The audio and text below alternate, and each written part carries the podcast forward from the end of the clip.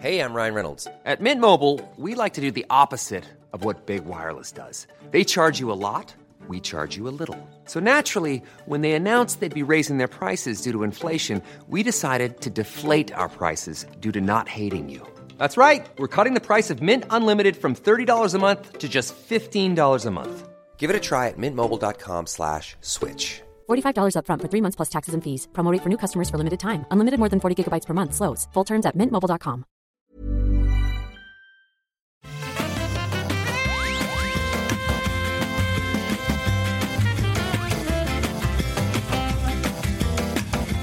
Bonjour à tous et bienvenue sur le rendez-vous jeu, l'émission où on vous résume toute l'actu du jeu vidéo et quelle actu en ce moment parce que évidemment c'est la rentrée et donc il y a plein de choses qui se passent dans notre merveilleuse industrie. On va vous parler de Nintendo avec son direct, on va vous parler du Tokyo Game Show qui est en train de commencer aujourd'hui même et puis plein de jeux auxquels on a joué. Euh, je dis on parce que je suis pas seul dans cette émission évidemment. Moi je suis Patrick Béja et j'ai à côté de moi euh, virtuellement d'une part Exerve alias euh, Benoît. Comment ça va, euh, Benoît? Va toujours. Je suis toujours très content de venir euh, perturber ton émission.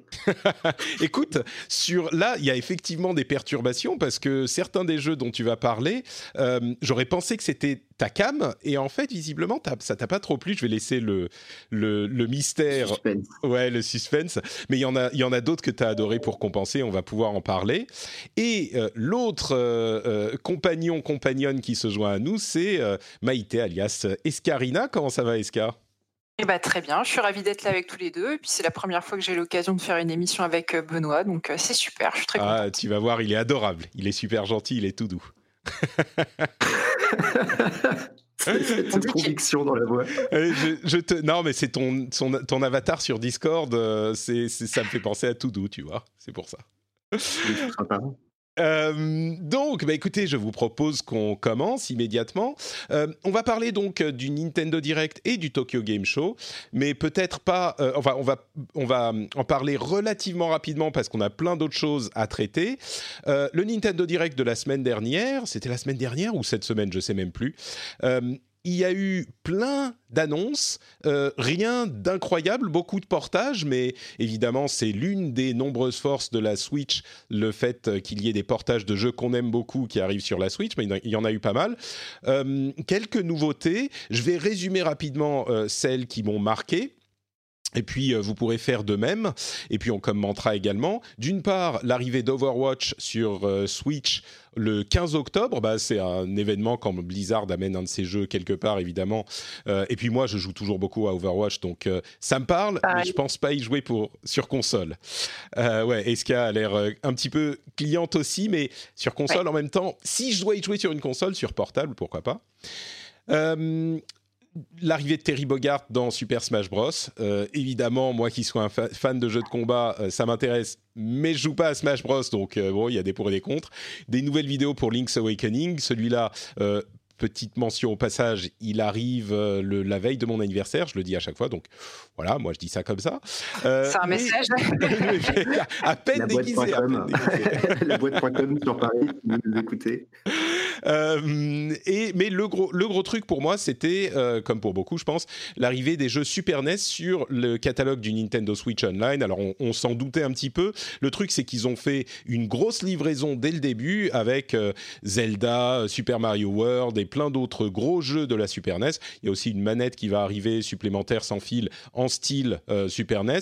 Et ça se fait sans supplément à l'abonnement Nintendo Switch Online. Moi, je pensais qu'ils pourraient faire une version un peu plus chère. Euh, mais c'est pas le cas. Puis il y a eu plein d'autres petites choses, des, des choses que vous avez retenues. Euh, honneur aux dames, Eska, il y a des choses qui t'ont marqué dans toute cette liste? Euh, bah, rien de particulier parce qu'au final, il y avait beaucoup de, de redites par rapport à ce qu'on avait déjà vu à l'E3, mais ça fait toujours plaisir de voir notamment euh, ce qu'ils ont montré à la fin sur euh, Animal Crossing. Bon, vu que c'est un jeu que j'attends beaucoup, j'étais contente de voir des images en plus, mais voilà.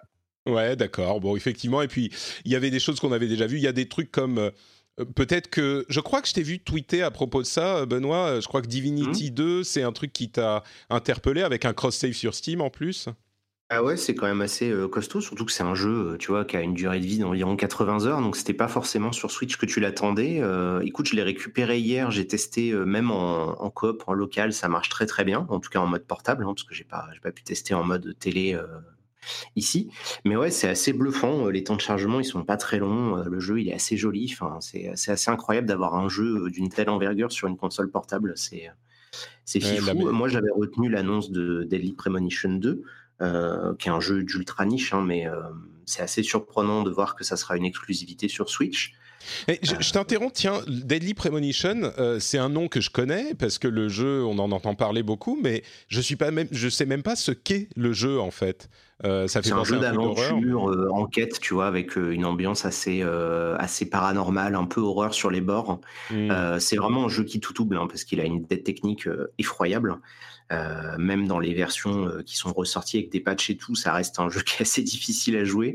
Et du coup, c'est vrai que c'est un peu qui tout double. Soit t'accroches au délire et à l'ambiance, euh, soit ça te laisse complètement de marbre et tu t'en fous. Mais je trouvais ça cool simplement de voir l'annonce du 2, puisque son créateur, il est aussi sur le jeu The Good Life. Tu sais, le jeu où tu incarnes un chat sais pas si tu avais vu passer ce Kickstarter, c'était il y a un euh, Je m'en souviens pas, non. Mais incarner un chat, ça peut me, ça peut me parler, ouais, effectivement. Euh, et du coup, bah, c'était voilà, c'était plus pour la, news. Euh, je t'avoue mhm. que le Nintendo Direct, c'était il y a longtemps. tu vois, c'était il y a déjà au moins une semaine. Il y a eu 450 jeux qui sont sortis depuis. C'est ça, ouais. Je me souviens plus.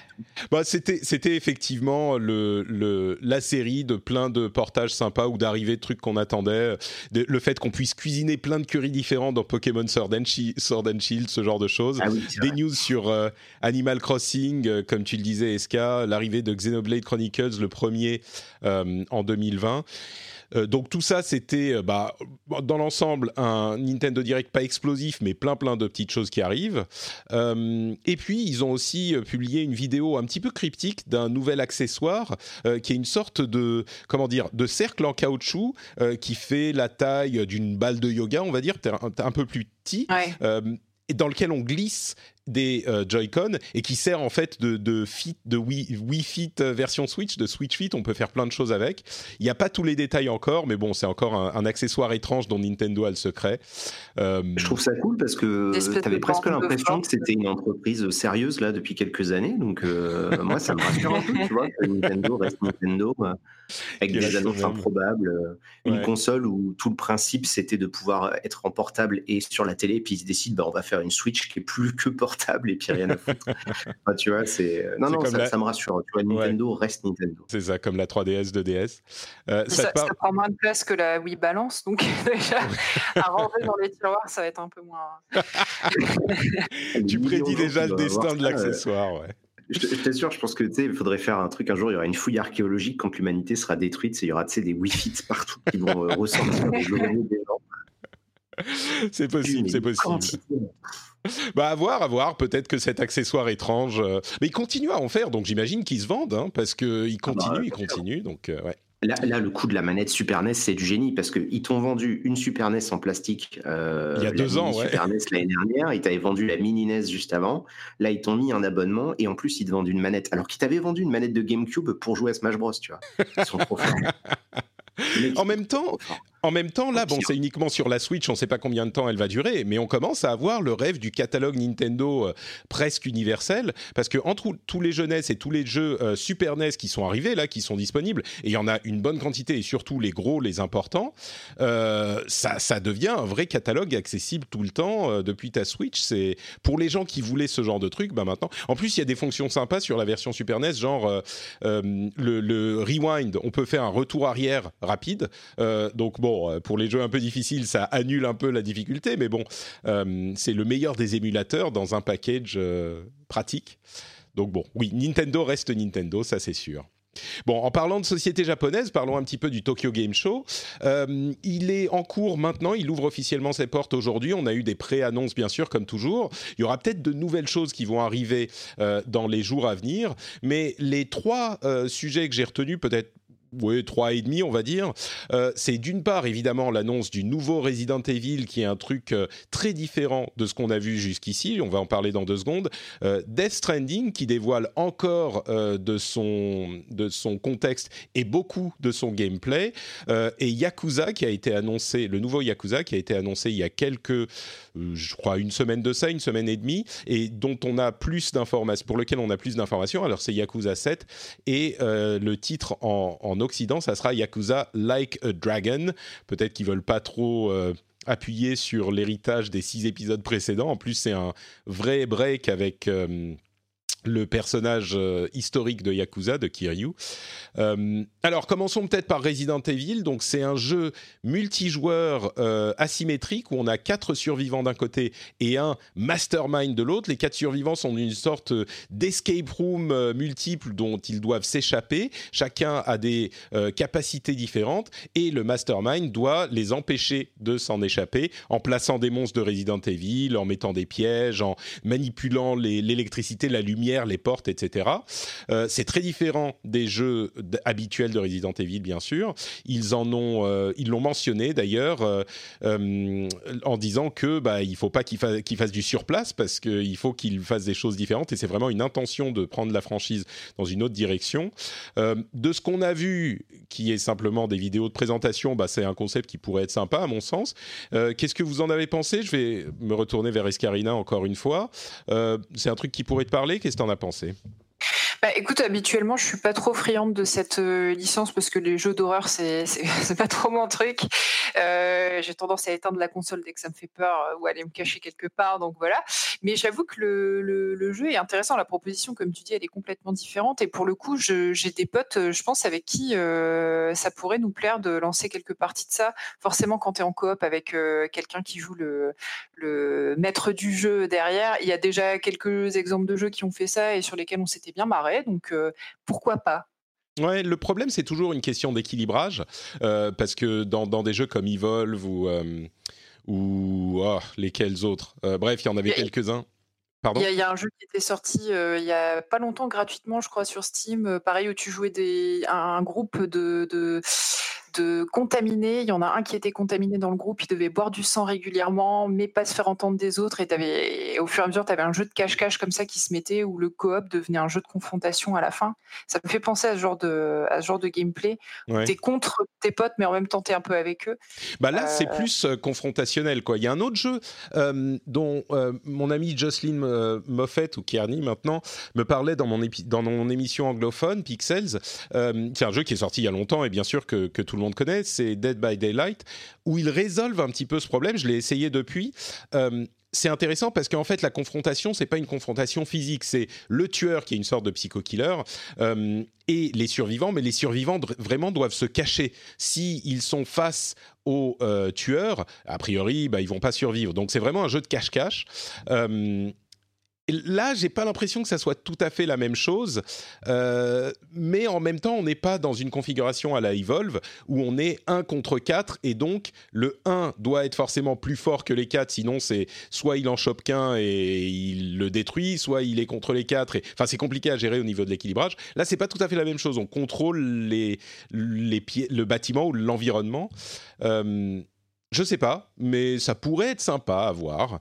Benoît, toi, ça te ça pourrait te plaire ce genre de choses ou c'est pas ton truc? Ah, Pas du tout. Euh, moi, les jeux multi, de manière générale, ça me ça me parle pas trop. Et puis alors ces principes-là où du coup il faut que tu réunisses des gens et tout, c'est trop compliqué. Euh, j'ai déjà pas le temps de jouer au jeu en solo.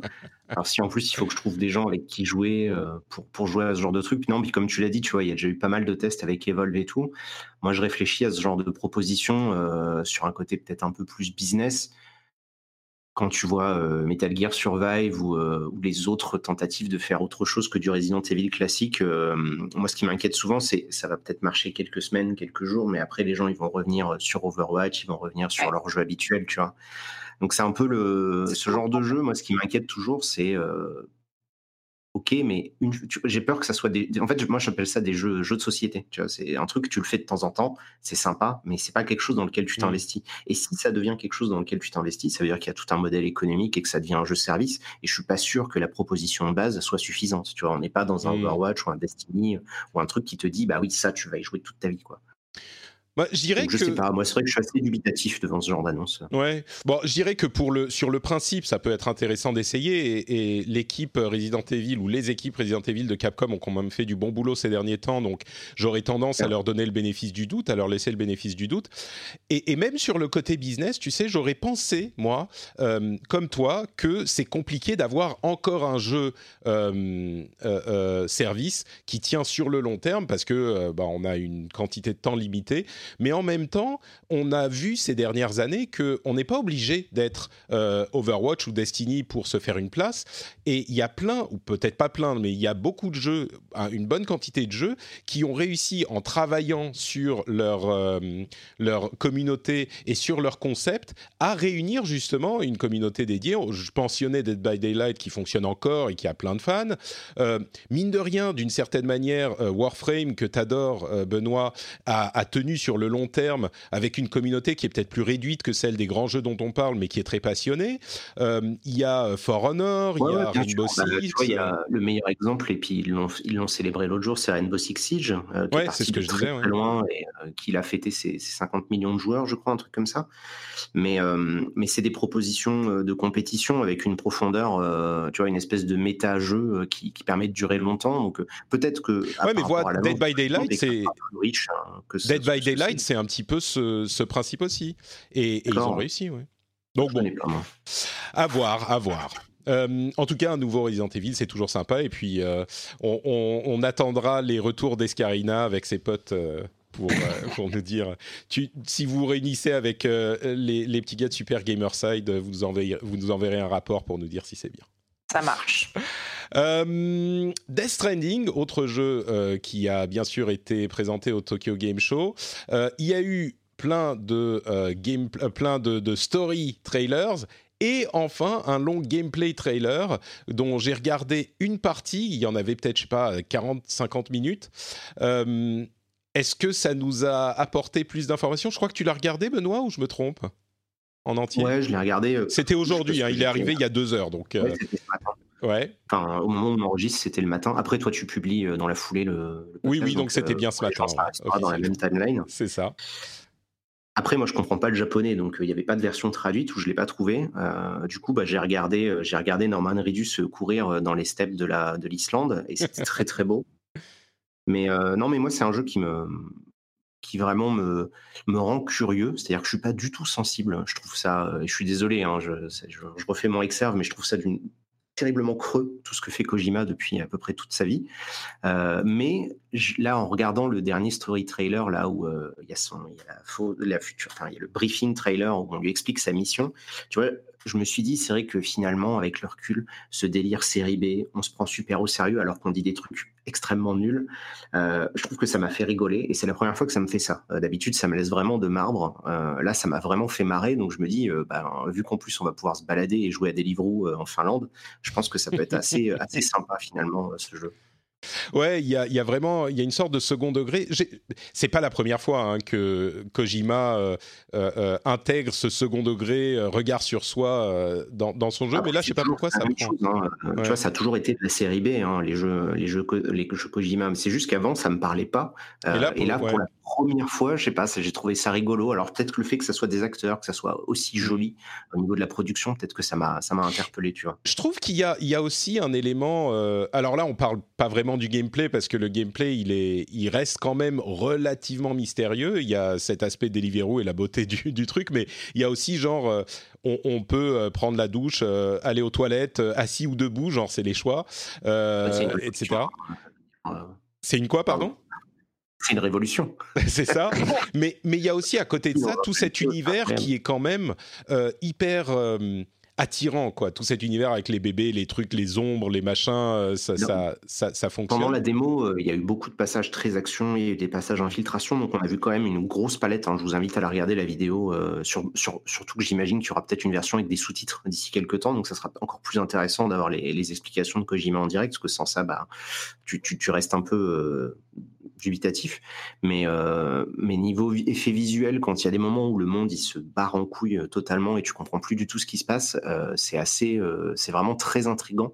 Et, et, du coup, ça quitte ce côté paramilitaire qui est qui a toujours été là avant dans Metal Gear pour vraiment embrasser un côté fantastique qui n'y avait pas forcément autant avant. Tu sais, il y avait toujours des personnages un peu, un peu fantasques, un peu euh, avec des pouvoirs, etc. Mais ça, c'était assez limité, je trouvais, dans Metal Gear. Là, il a l'air d'être vraiment allé à fond dans le délire, avec l'idée qu'il y ait peut-être plusieurs réalités qui, qui existent en parallèle, etc. Enfin, du coup, il y a, euh, aussi des éléments multijoueurs. Il y a aussi des éléments multijoueurs un petit peu mystérieux encore. Il y a plein. Enfin, je sais pas. Moi non plus, je suis, je suis un petit peu comme toi. Décidément, c'est l'épisode où on se retrouve, Benoît. Mais je suis pas vraiment client de, de Kojima euh, depuis Metal Gear 1, Metal Gear Solid 1, qui, qui, avait été un jeu incroyable pour moi. Mais les autres, ça m'avait pas accroché. Et là, bon, de, de, toute euh, mon instinct m'aurait dit, au-delà du premier trailer, je vais finir par décrocher, dans genre le premier trailer il y a quoi, trois ans? Et en fait, non, à chaque fois que j'en vois quelque chose, euh, je continue à être intrigué. Et il y a des nouveaux éléments qui viennent s'ajouter qui ne me, qui me perdent pas. Donc, euh, on verra. Je suis pas encore complètement à fond comme les nombreux Kojima fans euh, dans le monde, mais je suis euh, curieux. Toi, tu te situes où dans le l'éventail, le panorama de fanitude de Kojima, euh, Eska? Et, est-ce que euh, ça te parle, ce, ce Death Stranding? Je pense que sur l'échelle, je dois être proche de zéro. ah oui, d'accord, ok. On a réussi à trouver trois personnes qui sont pas super fans de Kojima dans le même podcast. C'est un événement quasiment improbable, enfin impossible j'avais joué à Metal Gear Solid 2 quand j'étais euh, gamine et euh, j'avais joué avec mon frère. Mais c'est pas trop mon, mon style de jeu et comme vous dites, enfin vous avez très bien résumé ma pensée. Il a un univers euh, bien à lui, mais un peu trop bizarre pour moi. Mmh. Et du coup, Death Stranding, j'ai été assez hermétique dès le départ. Et en fait, comme vous, plus j'en vois, plus je suis intriguée. En plus, a priori, ils ont inclus un mode pour les gens pas forts les gens un, mode facile, euh, mais ils l'ont pas communiqué comme ça, mais pour les gens un peu nuls comme moi. Et je me dis que bah pourquoi pas parce que l'univers est chouette. En plus, tu peux jouer, tu peux faire de la trottinette apparemment. Donc euh. ouais, il y a plein d'éléments de gameplay. Il y a les genre l'équilibre. Il faut se charger euh, pour la, notre livraison, mais si tu es trop chargé, tu, c'est plus difficile de garder l'équilibre et tu dois gérer ton équilibre avec les à droite à gauche machin. Enfin, il y a plein de choses. Et donc effectivement, il y a ce mode very easy dont Kojima a révélé l'existence par Twitter il y a quelques quelques jours, et il dit, bah, il y a des acteurs tellement euh, euh, tellement bons et c'est vrai que les cutscenes sont tellement intéressantes il veut un mode où vraiment, bah, on va juste suivre l'histoire. Et il y a déjà eu des trucs comme ça dans d'autres jeux, pas exactement, mais c'est la première fois qu'on le dit de cette manière pour un jeu. Et c'est vrai que c'est sans doute pour celui-là où c'est le plus cohérent. Euh, c'est juste pour suivre l'histoire et pourquoi pas, ouais, ça pourrait. Euh, ça... Moi, je suis... ça, va dans le sens, euh, ça va dans le sens des tendances actuelles. Tu vois, les modes de plus en plus accessibles. Il y en a pas mal dans les jeux. Il y a beaucoup de jeux qui, tu vois, là, j'ai recommencé Divinity sur Switch. J'ai mis le mode histoire sans aucun état d'âme, c'est-à-dire que les combats, je j'ai juste appuyé sur un bouton et il se passe tout seul limite, euh, parce que du coup je profite simplement de l'histoire en fait. Mmh. Donc euh, pour un type qui a toujours été un grand fan de cinéma comme Kojima, bah du coup il a fait son mode cinéma quoi. C'est ça exactement. passer dans le jeu vraiment de manière super fluide. Je me demande même si moi je fais le jeu, si je ferais pas ça en fait. Ouais, ouais, il y a un petit peu. J'avoue que même encore en ayant vu des petits morceaux du, de la partie gameplay, je suis pas convaincu que le gameplay soit vraiment intéressant. Quoi. Tout ce qui me m'intrigue et m'attire dans le jeu, c'est l'histoire, l'univers, le contexte, et puis les petits trucs bizarres, genre euh, on peut prendre un bain dans une sorte de, de, source chaude au milieu du truc qui est complètement dégueulasse, enfin qui est tout orange. Et, c'est des trucs qui m'intriguent, mais rien que j'ai rien vu dans le gameplay qui, me fasse dire ah ouais ça ça pourrait être pas mal, genre l'échelle qu'on allonge. C'est des trucs sur le multijoueur où on peut liker des éléments qui ont été laissés par les, autres joueurs, ce genre de choses. Mais rien de tout ça n'est vraiment du gameplay, donc je reste. Bah, je sais, je sais toujours pas vraiment plus ce qu'est le gameplay. Le jeu sort dans deux mois, donc euh, bon, on verra. En fait, la mission briefing t'explique assez clairement. Hein, je me permets de, dévoiler légèrement la vidéo. Euh, bah oui, il dit qu'on va connecter les, les, cities. Un, euh, un ancien machin, et t'as une projection astrale de la future présidente des États-Unis euh, qui te dit avec un type qui a un masque de, de crâne qu'il faut euh, recréer euh, l'union des cités américaines, hein, l'UCA. Ça, ouais. et oui, mais ça c'est l'histoire, c'est pas le gameplay. Ouais, non, mais c'est ça l'histoire. C'est ce que tu vas faire. Si tu à mon avis, tu vas vraiment littéralement te balader d'un point à un autre. Et ce faisant, bah, tu vas découvrir que le monde est beaucoup plus torturé et bizarroïde que ça. Parce que, évidemment, dans cette vidéo-là, il dissémine tout un tas d'indices. Euh, la nana, elle t'explique que son corps, il a été kidnappé euh, sur la côte ouest des États-Unis, mais elle a le droit de, de venir leur parler comme ça. Euh, en se projetant euh, de manière un peu holographique comme elle l'entend. Euh, elle, du coup, elle ne vieillit pas, mais on ne sait pas exactement pourquoi. Pourquoi l'autre type, il a un masque? Tu as, des citations euh, géniales comme si les Américains ne se réunissent pas, l'humanité est perdue, Sam. Et là, il est là. C'est pas ma guerre. Et il s'en va. et ça marche bien, tu vois. C'est ce côté série B euh, qui marchait à fond dans les années 90, qui je trouve est complètement anachronique en 2019. Et je trouve ça génial en fait qu'il l'assume autant et qu'il continue de faire ce genre de choses. Et il faut avouer qu'il a un don pour le faire. Hein. Ouais, c'est ouais, ouais, ouais. Mais, mais il a un don pour le faire fonctionner effectivement.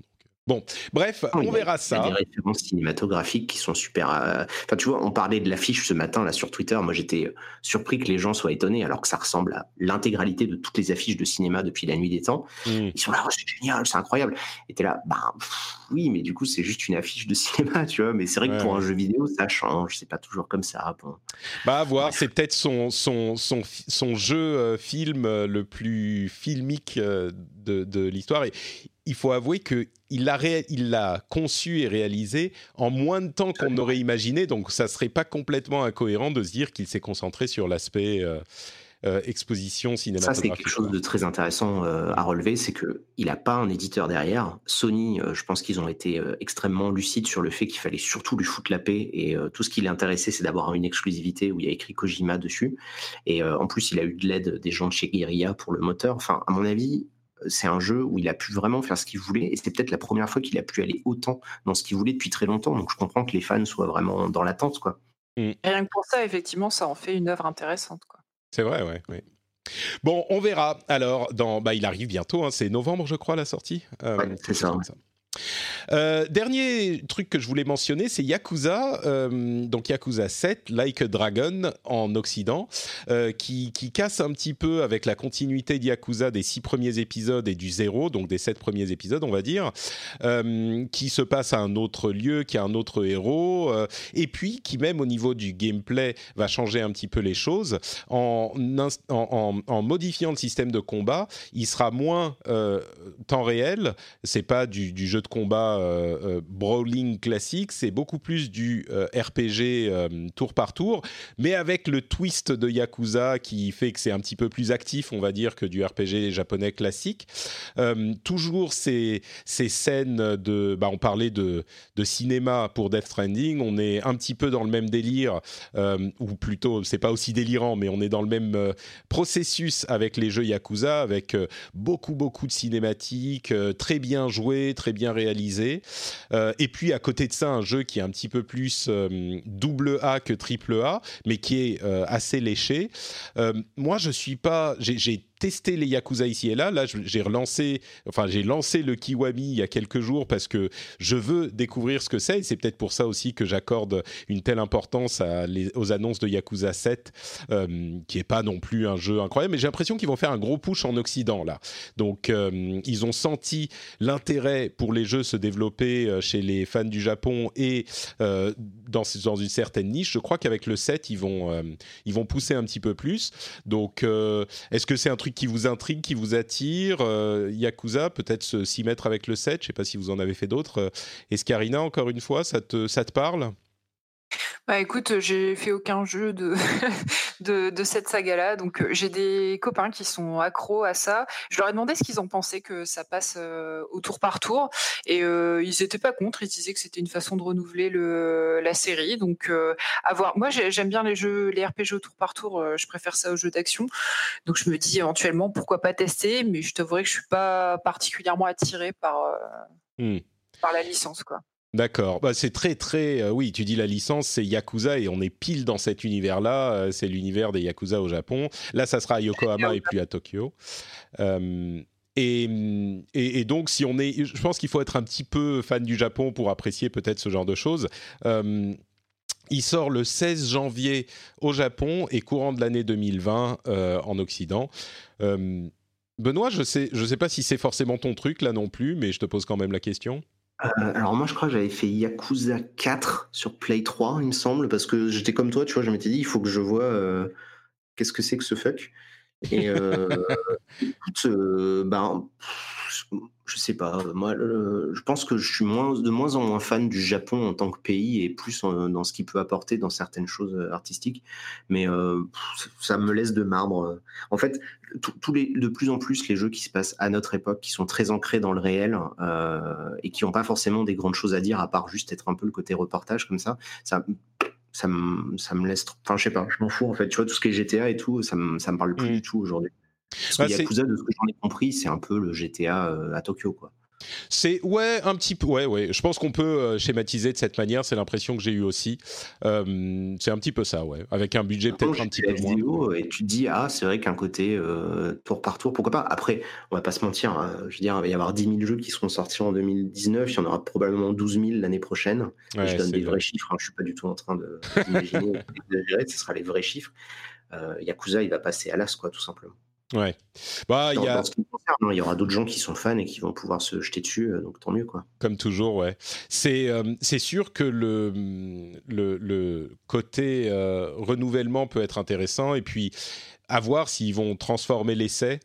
moi, je pense que d'une certaine manière, ça va être comme ces, pas mal de séries qui ces dernières années sont sorties un petit peu du Japon et ont trouvé un nouveau public euh, en Occident. Je pense à bah, récemment Fire Emblem, euh, il y a Persona euh, également. Et je pense que sans devenir un, super méga triple A, il n'est pas impossible que, au, au, niveau des ventes, je veux dire, il n'est pas impossible que Yakuza 7 conquiert un petit peu l'Occident de cette manière aussi et élargisse son public, ce qui est euh, bah, toujours une bonne chose, avec, euh, comme tu le dis, Benoît, ce, cette euh, petite, ce petit astérisque qui, qui, est que bah, c'est la, la malédiction de notre temps. on a tellement de jeux à faire que oui, on, ah on a du mal à se sur ça. Par contre, j'ai peur de dire une connerie. Judgment, c'est un jeu Yakuza ou pas du tout Tout? à fait, ouais. ouais, ouais. Judgment, c'est dans l'univers de Yakuza. C'est je suis en train de me dire.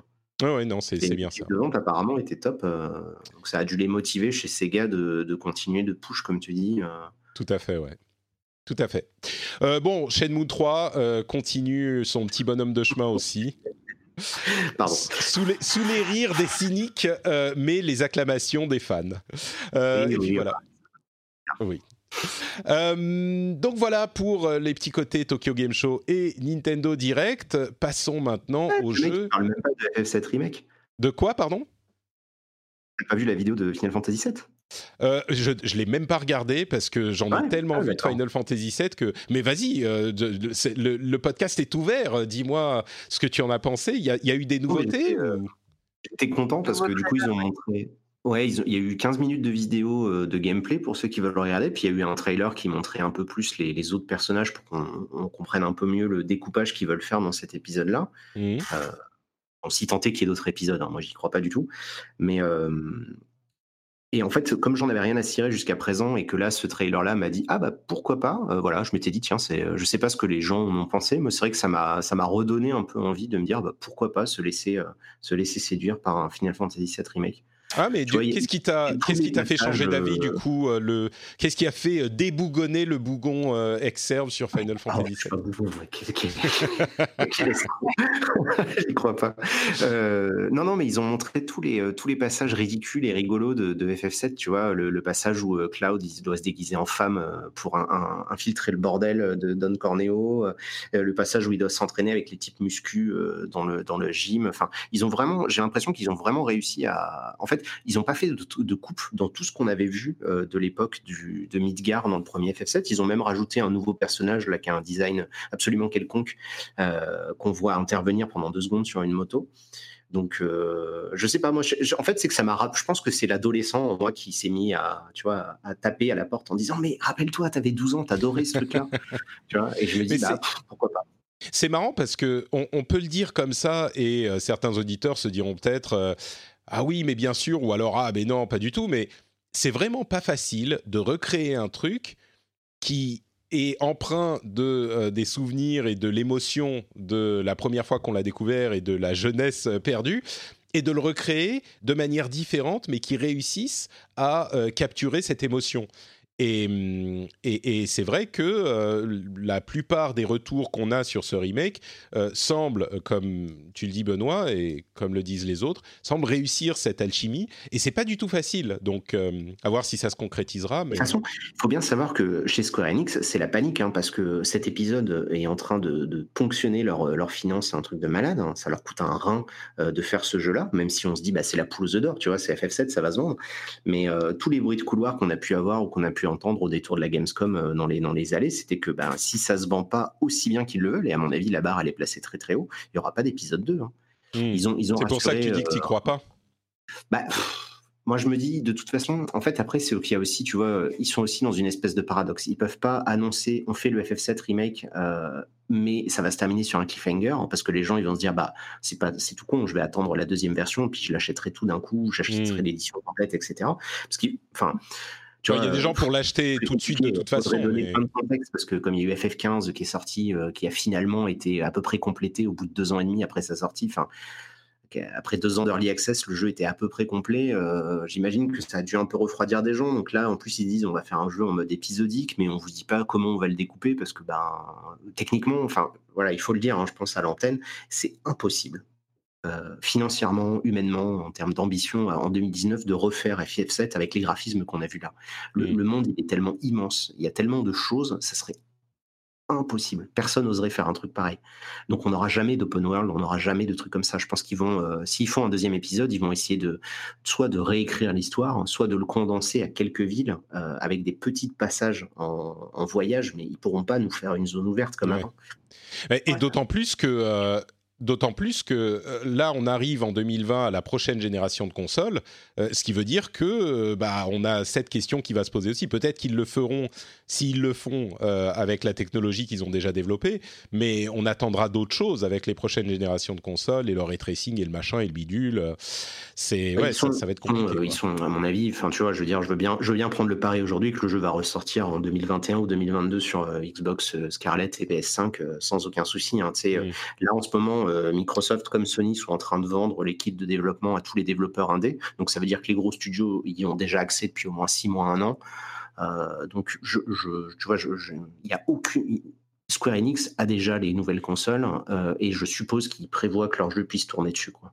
Oui, bien sûr, mais ce que je veux dire, c'est que soit ils le font tourner dessus tel qu'il est sur PlayStation 4 et, Xbox One et tout ça, mais s'ils veulent en augmenter la, fidélité graphique et tout ce que permettent les nouvelles consoles, ça fait encore plus augmenter le budget qui est euh, déjà compliqué à gérer, comme tu le disais. Donc, ils sont dans une situation, c'est sûr, euh, compliquée. Et pour pour euh, compléter un petit peu ce que tu disais, je suis convaincu qu'il y a plein de gens qui vont l'acheter de toute façon. Il y a plein de fans qui vont l'acheter. Mais comme tu le mentionnais, l'ambition qu'ils sont en train de mettre derrière ce, ce jeu, c'est pour la, réaliser, il suffit pas que les fans du set de l'époque l'achètent. Il faut que ça aille plus loin que ça. Et c'est tout à fait possible qu'ils réussissent, mais ça complique l'équation, quoi.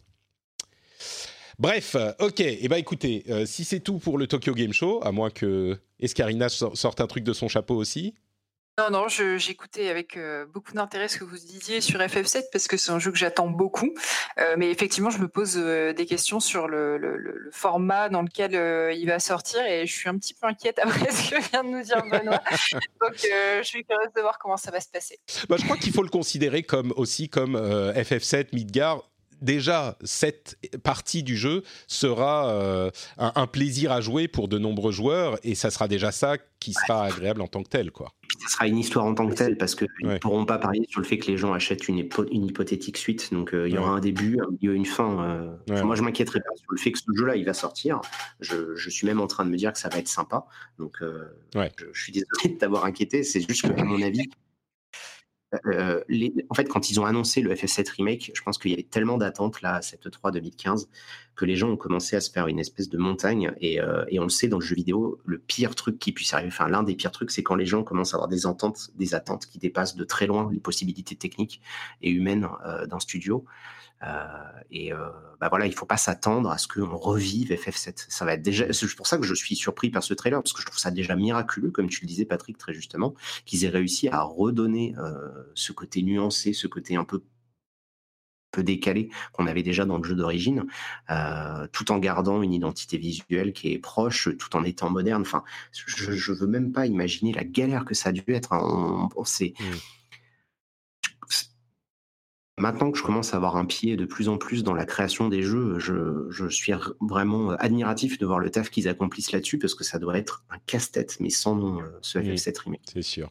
Et puis plus ils en montrent, plus l'attention du public euh, grandit. Donc je me dis que ce serait quand même une, une catastrophe qu'ils doivent s'arrêter au premier épisode et pas pouvoir continuer pour toutes les raisons que vous avez évoquées avant. Ce serait euh, dramatique, quoi. À voir. Bon, moi, je suis un petit peu moins pessimiste sur la suite que, que Benoît, mais, mais je prends certainement note des, des difficultés et c'est sûr que ça va pas juste être comme on pourrait l'imaginer de l'extérieur. Bon, bah, on a fait le premier, on rajoute juste euh, quelques graphismes et, quelques trucs en plus pour la, la suite. Non, c'est toujours beaucoup plus compliqué que ça, quoi. Bon, parlons un petit peu des jeux auxquels on a joué ces derniers temps. Euh, on va commencer avec un jeu qui est sorti à la fin du mois dernier, donc il y a deux semaines à peu près, et qui, je crois, a surpris euh, beaucoup de gens.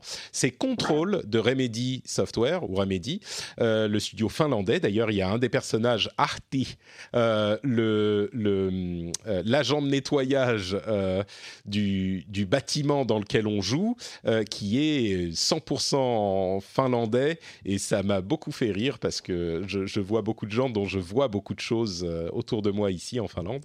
Euh, mais bon, à côté de ça, Control, donc c'est un jeu de Remedy qui est euh, un studio finlandais assez porté sur le, gameplay et l'histoire en même temps.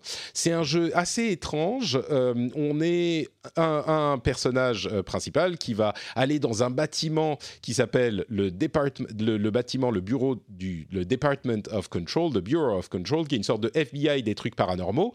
Euh, et pour vous donner un petit peu le, un petit peu de contexte. Euh, le bâtiment n'apparaît dans la ville qu'aux personnes euh, qui, qui, à qui il veut apparaître. Donc déjà, ça donne l'ambiance un petit peu X-Files, paranormal, Twin Peaks, ce genre de choses. Et on ne savait pas trop quoi en attendre. et au final, je vais casser le suspense. Moi, j'ai joué euh, quelques heures, j'ai pas eu le temps de le finir malheureusement, mais j'ai été très très très agréablement surpris.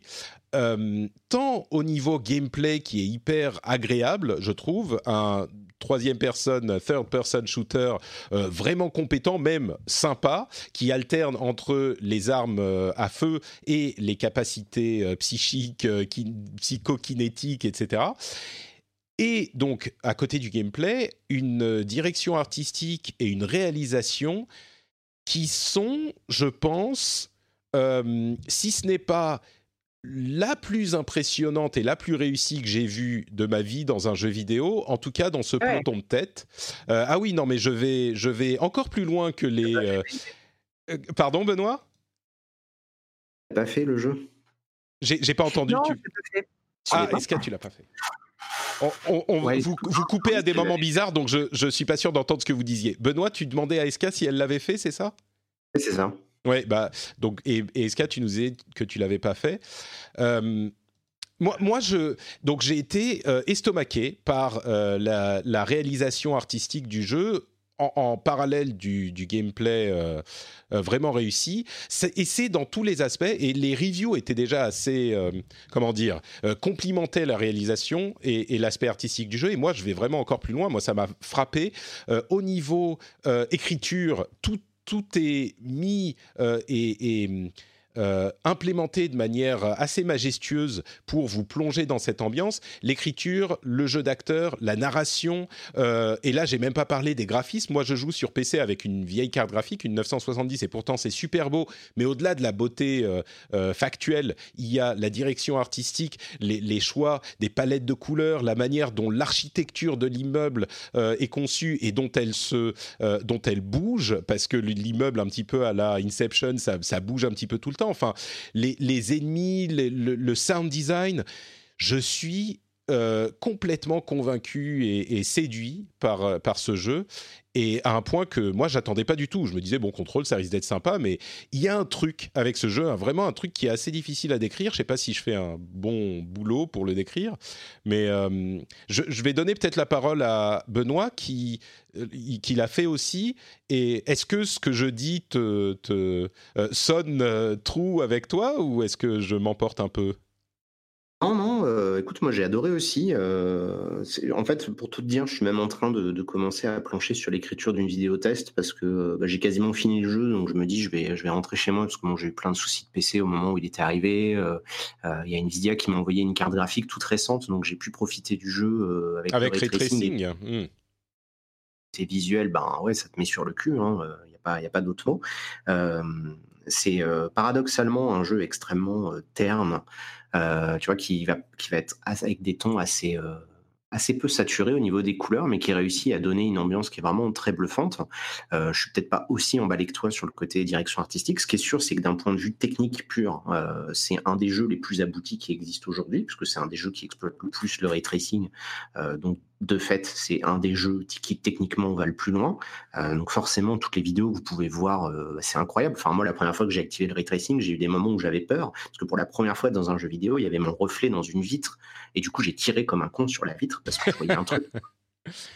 Ouais. C'est-à-dire que tu y a, y a, ton reflet dans la vitre et tu vois quand même à travers la vitre, euh, ce qui je crois n'est pas n'a pas vraiment été fait avec les techniques qu'on avait avant le ray tracing, quoi. Ou pas comme ça en tout cas tu vois ton reflet dans le truc, tu marches dans une flaque de sang, il y a ton reflet dans la flaque de sang, euh, tu, tu vois le, le, matériau dans lequel est taillé le, le bâtiment, parce qu'il est taillé à moitié dans de la pierre, à moitié dans du bois, enfin, c'est vraiment euh, le, le, côté visuel. Euh, tu vois, le ray tracing, ce que je disais pendant mes, mes vidéos là en live, hein, c'est que c'était, je pense, la première fois qu'une comme ça ajoute autant d'immersion.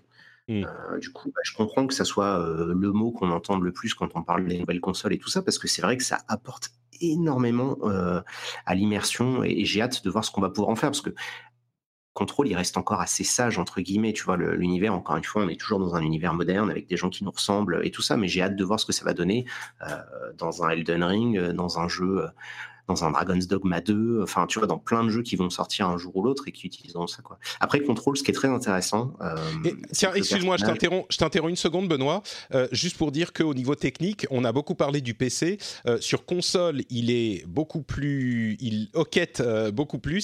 Il y a un patch qui vient de sortir aujourd'hui pour corriger un petit peu ces soucis, à voir si ça, ça y arrivera. Mais sur les consoles de base, la PlayStation 4 pas Pro et la Xbox One pas X, il, il est euh, clairement en dessous, même si les gens qui y jouent disent qu'ils l'apprécient quand même. C'est pas un truc qui vous empêche d'apprécier le jeu, mais il faut le savoir, euh, c'est pas du tout le même délire au niveau, euh, au niveau euh, technique. Même si moi, encore une fois, je suis sur une 970, donc j'ai pas de ray tracing et je l'ai quand même trouvé hyper réussi. Mais pardon, tu disais. Ouais, ouais, voilà. Donc, bah, j'ai lu dans tes pensées. Ouais, les, les patchs il y aura peut-être d'autres patchs, sachant qu'ils ont annoncé un espèce de, ils ont annoncé plusieurs contenus hier où, où on peut commencer à sous-entendre qu'ils vont réussir à relier l'univers de contrôle à celui d'Alan Wake. Donc ça serait, euh, moi ça m'a vachement intrigué euh, cette annonce-là. Et Control, c'est un jeu que je recommande vraiment. C'est-à-dire que ça reste un jeu triple A, donc c'est un jeu qui se veut quand même assez grand public. C'est un gameplay assez bateau. Il y a beaucoup de concessions qui sont faites à la modernité. Il y a de l'expérience, il y a des arbres de talent, il y a des quêtes annexes, il y a des objets avec des couleurs pour nous indiquer la rareté de l'objet. Euh, donc c'est quelque chose d'assez bateau, euh, d'assez plan-plan là-dessus. Mais comme tu dis, euh, la, le personnage qui gagne rapidement des pouvoirs pour déplacer les objets, etc. C'est quelque chose qu'il faut vraiment ressentir manette en main ou clavier souris pour, euh, pour l'exprimer. L'ambiance à la Twin Peaks, à la Twilight Zone, à la X-Files, euh, tout ce que tu veux, moi ça me rappelle beaucoup la série euh, Marvel Légion. Euh, je sais pas si mmh, ça Un petit peu, ouais.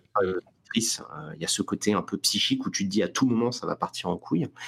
Euh, et c'est le cas souvent. Et en plus de ça, euh, moi ce que j'ai adoré dans le jeu, c'est la structure, parce qu'en fait c'est un Metroid-like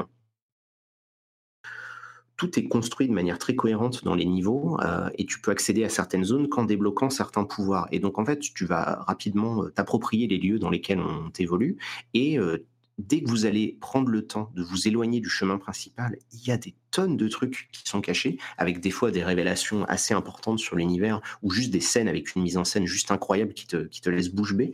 Et euh, moi, j'invite euh, bah, toi, Patrick, euh, à continuer le jeu clairement, et à toutes les personnes qui nous écoutent. Si jamais vous le prenez à un moment donné, essayez vraiment de, de, vous investir, de lire les, dialogues, de regarder les petites vidéos qu'on peut trouver et tout, parce que l'univers est, vraiment extrêmement riche et, et pose tout un tas de questions très intéressantes sur le paranormal. J'ai vraiment été bluffé en fait par le niveau d'écriture moi du jeu, que ce ouais. soit les dialogues euh, ou même le jeu d'acteur, hein, parce que l'actrice qui joue euh, Jessie Faden, l'héroïne, elle est, euh, elle est vraiment impressionnante. Ouais, ils sont tous, tous les, les personnages sont vraiment euh, au point et enfin bon au, au final je dirais que c'est un jeu dont personnellement j'attendais pas grand chose et qui m'a vraiment bluffé donc il est dans, dans, ma, dans, ma, ma, grosse liste qui ne fait que grossir des, des jeux de l'année bon il y a mm. tout en haut au firmament intouchable. Il y a Outer Wilds, évidemment, hein, le, le, jeu de ces 30 dernières années.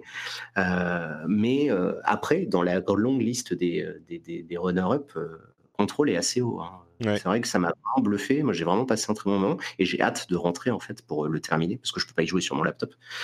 Mais j'ai hâte de le rentrer pour le terminer puis d'en faire une vidéo parce que j'ai vraiment plein de choses à en dire et voilà, moi j'étais j'étais bluffé, hein. très très bonne surprise. Et ben voilà, vous êtes pardon. Euh? Bah, ce que vous dites, ça donne vraiment super envie d'y jouer.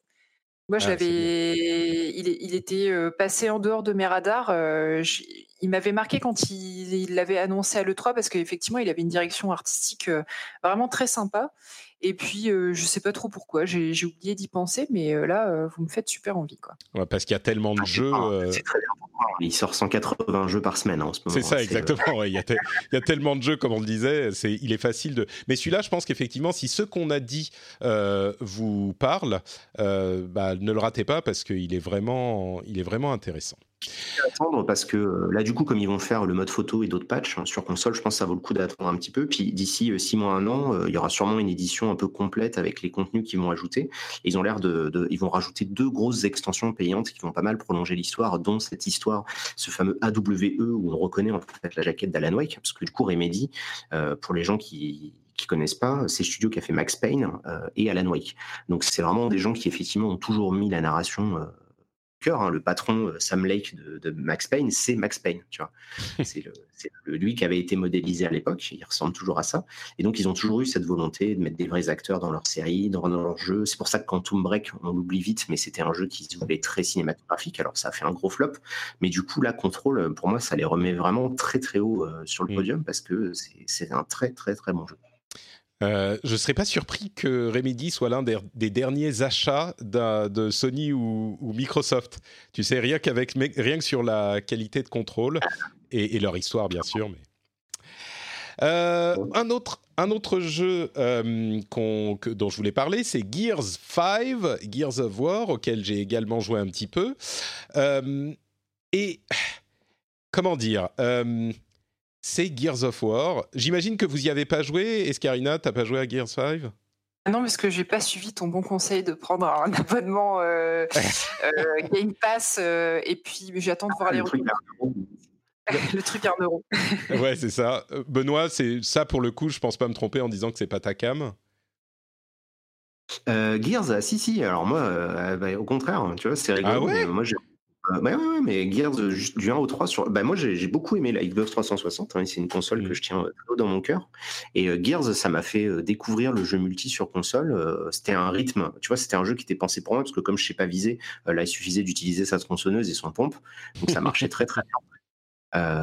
non, non, j'ai des bons souvenirs. En plus, on pouvait les faire en coop, donc je les ai avec les collègues à l'époque de Micromania. Ah, super. non, non, Gears of j'avais des bons souvenirs. J'ai pas fait le 4, j'ai pas fait Judgment, s'il s'appelait, je crois, le, celui d'avant. C'est ça. Et le 5, ben, il fait partie de cette longue liste des jeux. J'ai pas juste pas le temps, quoi. Tu vois eh ben, écoute, euh, tu seras pas dépaysé.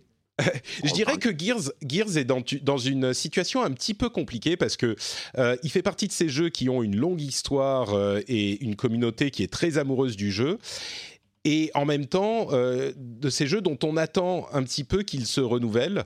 Euh, et, donc c'est vraiment compliqué pour les, développeurs parce qu'ils doivent faire la même chose en faisant du différent s'ils veulent satisfaire tout le monde. Je dirais que Gears 5 il a, euh, contrairement à ce que moi j'espérais ou j'attendais, plutôt choisi de rester dans la continuité. et je parlais cet été de Gears 4 que j'ai fait entièrement grâce justement au, Game Pass, euh, et d'ailleurs c'est grâce au Game Pass que je joue à Gears 5 aussi, et, je, disais euh, Gears 4 c'est vraiment euh, de l'archéologie vidéoludique parce que on est dans un design qui a très peu évolué depuis le tout premier qui a plus de 10 ans maintenant, et je me demandais s'il ferait la même chose dans Gears 5, et je dirais que s'il y a des petites choses un petit peu différentes, on est quand même euh, dans des changements qui sont, on va dire, encore plus légers que l'évolution d'un iPhone sur l'autre euh, d'une année sur l'autre. Et là, c'est tous les 3 ou 4 ans. Donc, euh, oui, il y a des petites choses un petit peu différentes dans Gear 5. Les experts vous diront que tel et tel truc ont changé. Mais enfin, quand même, le premier acte, il y a quatre actes dans, dans le jeu. Le premier acte, ça aurait pu être le l'acte 5 de Gears of War 4. C'est vraiment pile pile la même chose, les mêmes personnages, la même histoire, la suite directe. Ça change un petit peu après, mais ça change pas suffisamment pour que je puisse euh, honnêtement dire euh, les, les, attentes de ceux qui voudraient que la série évolue euh, sont satisfaites. C'est il y a des aspects quand même qui sont intéressants. Il y a des aspects narratifs d'ailleurs qui sont qui nous font penser ah oui là je pensais pas. Enfin je suis curieux de voir ce qu'ils vont faire avec cet élément là. Mais, alors je suis pas à la fin, ça se trouve ça devient incroyable à la fin, mais même l'aspect un petit peu monde ouvert qu'ils ont injecté dans le deuxième acte, c'est monde ouvert, mais enfin, euh, on a un espace ouvert et puis on va euh, à un lieu euh, où il y a un truc à faire. Et là, on se retrouve dans un couloir comme dans toutes les autres missions de Gears. Et j'ai rien contre les couloirs, mais c'est juste que c'est quand même très superficiel. pardon, qu'est-ce que tu dis, Benoît? C'est la blague du euh, je suis pas raciste, mais euh, non, non, mais j'ai des amis couloirs. Euh.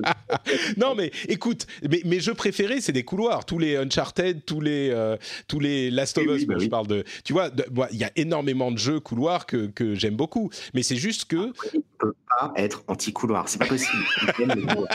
D'ailleurs, dans, dans, ma maison, j'ai des couloirs, hein, j'y passe tous les jours c'est ça.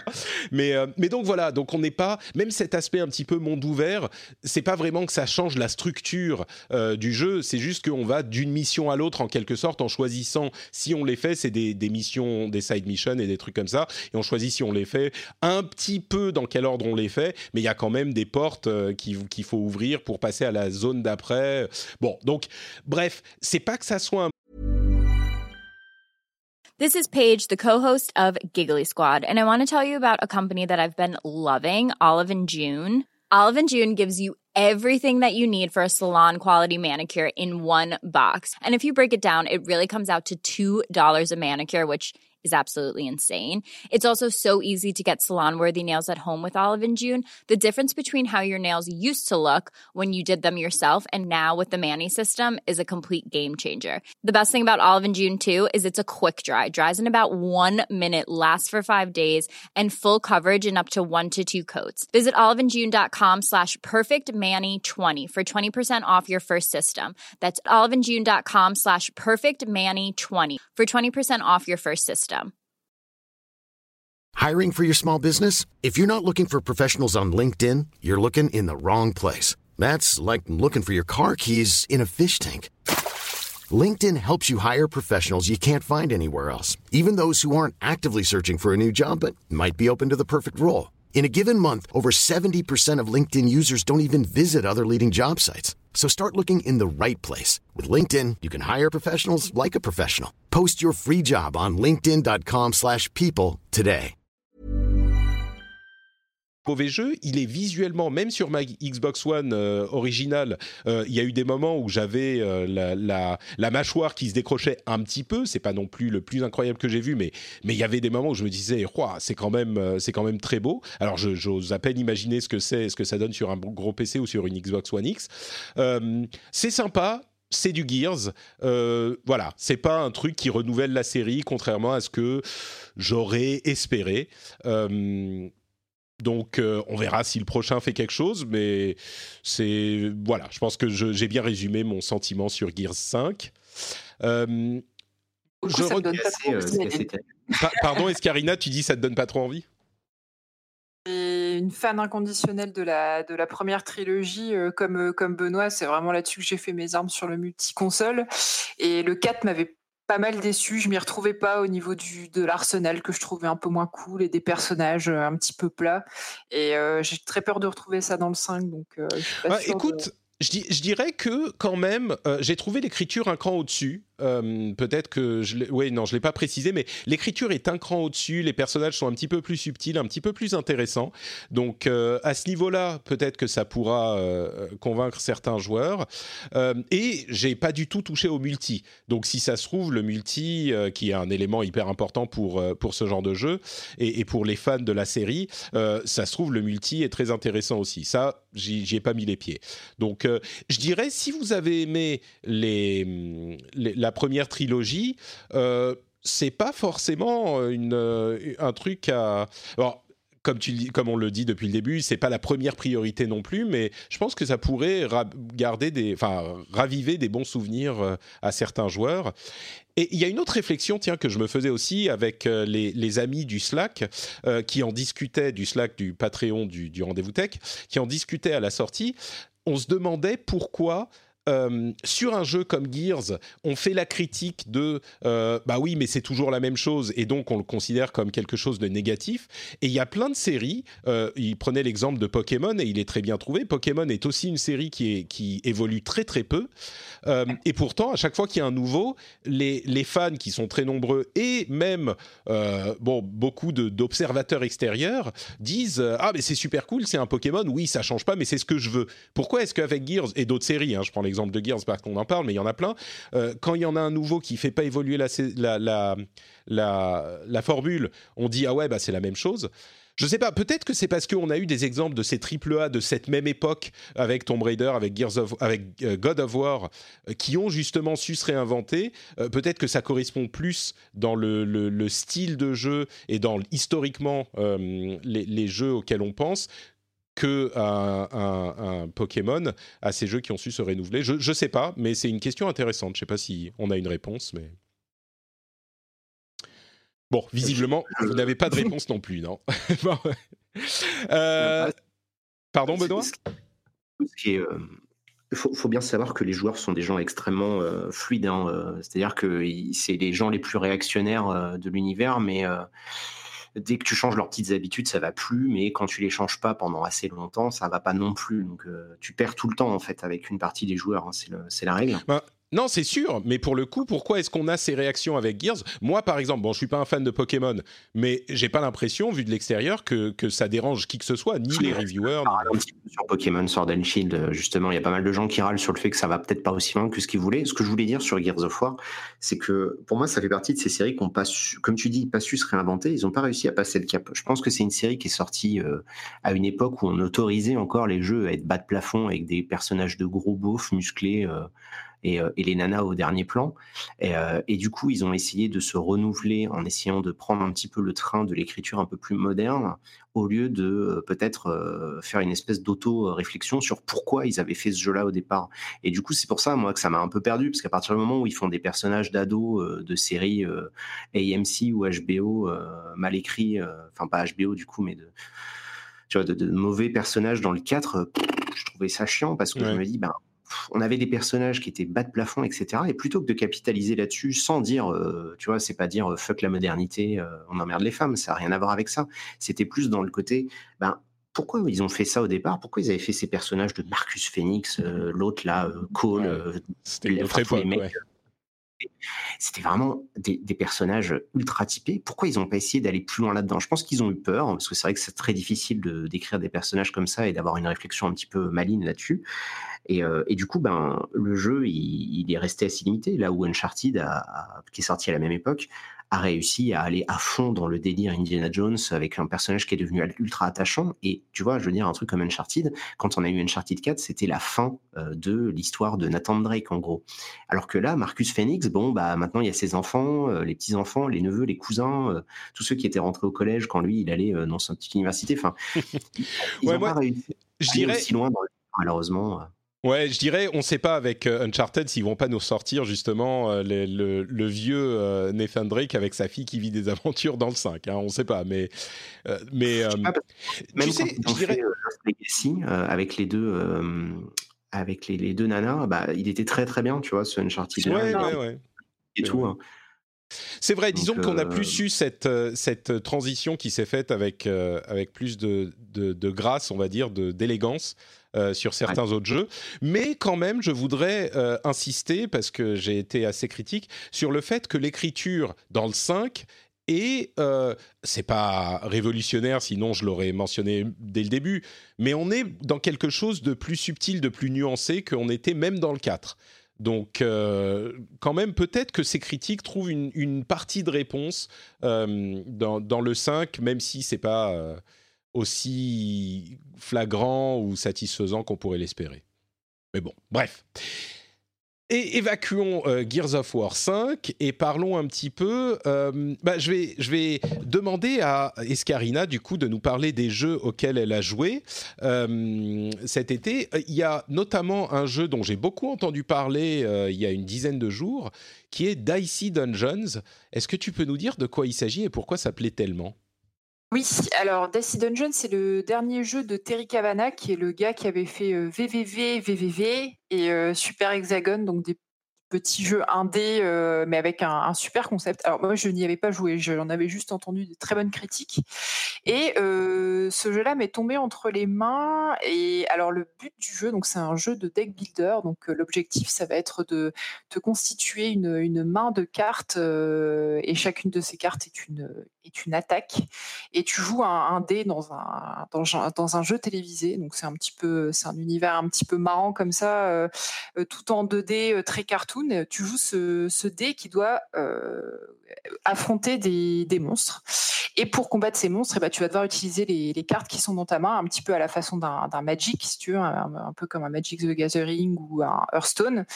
Euh, la subtilité, c'est que pour lancer tes attaques avec ces cartes, il faut que tu lances des dés euh, et en fait, c'est le résultat de, ces dés qui va, que tu vas devoir combiner avec tes cartes. Donc, par exemple, euh, tu as certaines cartes, certaines attaques qui vont pouvoir être lancées que si tu obtiens des, des 4 ou des 2. Et donc, tu vas devoir combiner euh, les résultats de tes dés avec les cartes, le, deck de cartes que tu t'es constitué. Donc, c'est un petit jeu au tour par tour comme ça. C'est très sympa. Euh, moi, j'ai bien accroché. Alors après, euh, le problème de, ce genre de jeu, c'est que ça peut sembler euh, assez vite répétitif parce que tu as le rythme du jeu au tour par tour qui est déjà assez particulier en, ça, en soi. et puis, tu te retrouves très rapidement à faire la même chose avec les mêmes cartes. La, la, subtilité qui est proposée par le jeu, c'est que le, personnage que tu incarnes, qui est donc un, dé, a une classe un petit peu comme dans les, comme dans les jeux de rôle classiques. Donc, tu as le, guerrier, le voleur, etc. Et chacune de ces classes propose une façon de jouer totalement différente. Donc, en fait, d'un personnage. C'est des sets de cartes, euh, des sets de cartes différents ou Voilà, exactement. D'accord. Ah, ils ont des règles différentes, en fait. Mmh, c'est ça. Et par exemple, bah, tu as, un personnage euh, qui va voler des pouvoirs au monstre euh, qui est en face de lui. Donc, du coup, d'un monstre à l'autre, tu vas pas avoir le même type d'attaque. Euh, tu as un autre personnage qui doit combiner des dés pour, lancer des sorts. C'est le magicien, il me semble que c'est comme ça qu'on le joue. Donc, en fait, quand tu passes d'une partie à l'autre et que tu changes de, de, classe, ça renouvelle vraiment le gameplay. Donc, c'est assez sympa. voilà, donc c'était mon petit jeu de l'été, très léger, avec une ambiance très fun je le recommande à tous les gens qui aiment bien les, jeux de deck builder, euh, les jeux tour par tour, euh, un peu colorés comme ça, ça change. Si on a un petit peu testé euh, Hearthstone, Magic ou même des trucs comme Slay the Spire, etc., est-ce que c'est pile dans le même registre et donc si on a déjà une autre dose, c'est pas la peine d'insister Ou est-ce qu'il y a vraiment quelque chose de différent qui fait que ça, ça peut plaire? Alors, ça reste différent d'un Hearthstone ou d'un Magic, ça va peut-être plus se rapprocher d'un Slay the Spire. Après, je pense que ce jeu-là, il se différencie vraiment par son univers très cartoon, et quand même, je trouve que la mécanique de euh, comment dire, euh, faire euh, créer des combinaisons entre TD et tes cartes propose une mécanique de jeu qui est vraiment différente. Donc si tu aimes bien les deck builders, tu vas t'y retrouver et ça propose quelque chose d'un petit peu original. Par contre, si effectivement tu étais lassé de par exemple Slay the Spire, ça vaut peut-être pas la peine d'y aller, mais. D'accord. Très bien. Euh, le deuxième jeu dont tu voulais nous parler, c'est Night Call. C'est un truc en, full motion vidéo, ça, ou je me trompe? Pas du tout. Non, non, ah, c'est euh, un, jeu d'enquête. Euh, bah, graphiquement, ça, fait très comics, un peu dessin animé, si tu veux. Tout est, tout est, dessin, est, dessiné en, en 2D. c'est un jeu français qui, euh, qui a été créé par le, les studios Black Muffin et Monkey Moon. Euh, alors, le principe du jeu est simple. Tu joues un. ah, c'est le truc de taxi Oui, c'est l'un des deux jeux de taxi. C'est ça. Hmm. Euh, donc celui-là, c'est vraiment un jeu narratif. Donc tu joues un conducteur de taxi parisien et en fait, il a été victime d'une attaque par un serial killer, mais qui n'a pas réussi à le tuer. Il sort du coma, la police vient le voir et lui demande d'enquêter sur le serial killer parce qu'ils sont persuadés que en discutant avec ses clients dans le taxi, il va réussir à, rassembler assez d'indices pour les aider à mettre la main sur, sur ce serial killer. D'accord. C'est un peu un visual novel où il y a des éléments de gameplay plus prononcés? Non, c'est vraiment exactement comme un serial novel. Donc tu en fait tu à, quelques exceptions près, on va dire, mais en gros, c'est vraiment un jeu narratif où tu as des clients qui montent dans ton taxi. Tu peux plus ou moins choisir les clients qui montent dans ton taxi et tu vas dialoguer avec eux. Donc là, pour le coup, tu as des, vraiment des, des, embranchements de dialogue très différents. Donc, en fonction de la façon dont tu veux réagir, tu vas débloquer plus ou moins d'indices, on va dire, et plus ou moins de types de dialogue. Euh, et donc, tu fais tes petites missions comme ça de, taxi sur ta, nuit de travail. Euh, plus tu rencontres de clients, plus tu as de chance, on va dire, d'avoir des, histoires intéressantes qui vont te donner ou pas des indices sur le serial killer que tu recherches. Et quand tu rentres chez toi le soir, en fait, tu as tous tes indices qui sont retranscrits sous forme de post-it sur un tableau, tu sais, un petit peu comme tu pourrais imaginer dans les séries policières où tu mets des, fils rouges entre tes photos. Ah oui, d'accord, ouais. Mhm. Le truc en fait que personne ne fait jamais dans la vraie vie, mais c'est ça, mais que tu retrouves toujours. C'est un peu le, cliché de l'enquête. Et euh, tu donc ça, ça te permet de créer des liens entre les indices qu'on te donne et les potentiels suspects que la police te donne au début de, l'histoire. Et donc au, bout de, je sais plus si c'est 7 ou 9 nuits, la police revient te voir et te dit bon bah maintenant avec tous les indices que, que tu as trouvés, est-ce que tu sais qui est le serial killer? Donc tu as une petite notion de temps comme ça. C'est pas mal. Euh, c'est pas un jeu qui est exemple de défauts. par exemple, la mécanique d'enquête avec ce système de post-it et de fil est, vraiment euh, très minimaliste. Je trouve que c'est un petit peu dommage. Euh, l'autre reproche que je ferais au jeu, c'est que tu as trois histoires qui sont proposées, mais au final, les trois histoires sont exactement les mêmes. À chaque fois, on te demande de retrouver un serial killer. C'est juste les suspects et l'histoire derrière qui est différente, mais tu as vraiment l'impression de refaire la même chose à, chaque fois, donc c'est un petit peu frustrant. Mais au-delà de ça, l'écriture est vraiment super bien faite pour le coup, parce que tu rencontres plein, plein, plein de personnages différents. Il y a une, soixantaine ou une centaine de personnages différents dans le jeu. Donc si tu aimes bien les jeux narratifs, si tu aimes bien lire les, les, dialogues à choix, etc., c'est vraiment très chouette, mais il faut ce type de jeu parce que sinon, je pense que tu, peux t'ennuyer assez vite, quoi. D'accord. C'est juste pour me rappeler, les dialogues sont lus ou c'est uniquement écrit? C'est uniquement écrit. Tu n'as pas du tout de doublage. Euh, tu, sens que c'est un jeu indé qui a été fait avec, euh, avec assez peu de moyens, mais qui est plutôt très bien réalisé. Visuellement, c'est très chouette. Le côté BD est, vraiment bien retranscrit. Les dessins sont, très jolis. Il y a une très, une très chouette OST aussi. donc c'est soigné, mais tu vois quand même que ça reste un petit jeu. D'accord. Ok, super. Et le dernier jeu dont tu nous parles, euh, bon courage pour décrire ce que c'est. Euh, Wilmot's Warehouse. Euh, vas-y, là, je te laisse complètement toute seule. Je t'abandonne. Merci, là, tu sais, tu sais la difficulté que ça va être. Alors, Wilmot's Warehouse, le, sous-titre du jeu, je crois que ça s'appelle Un jeu pour les gens qui aiment organiser des trucs. Ouais, et en fait... tout de suite, ça me parle, moi qui suis complètement obsessif. Bah, je pense qu'on a le même problème, Patrick. Euh, et du coup, c'est pour ça que j'ai voulu acheter ce jeu-là. Donc, en fait, le principe du jeu est simple. Vous jouez un, petit bonhomme dans un entrepôt géant.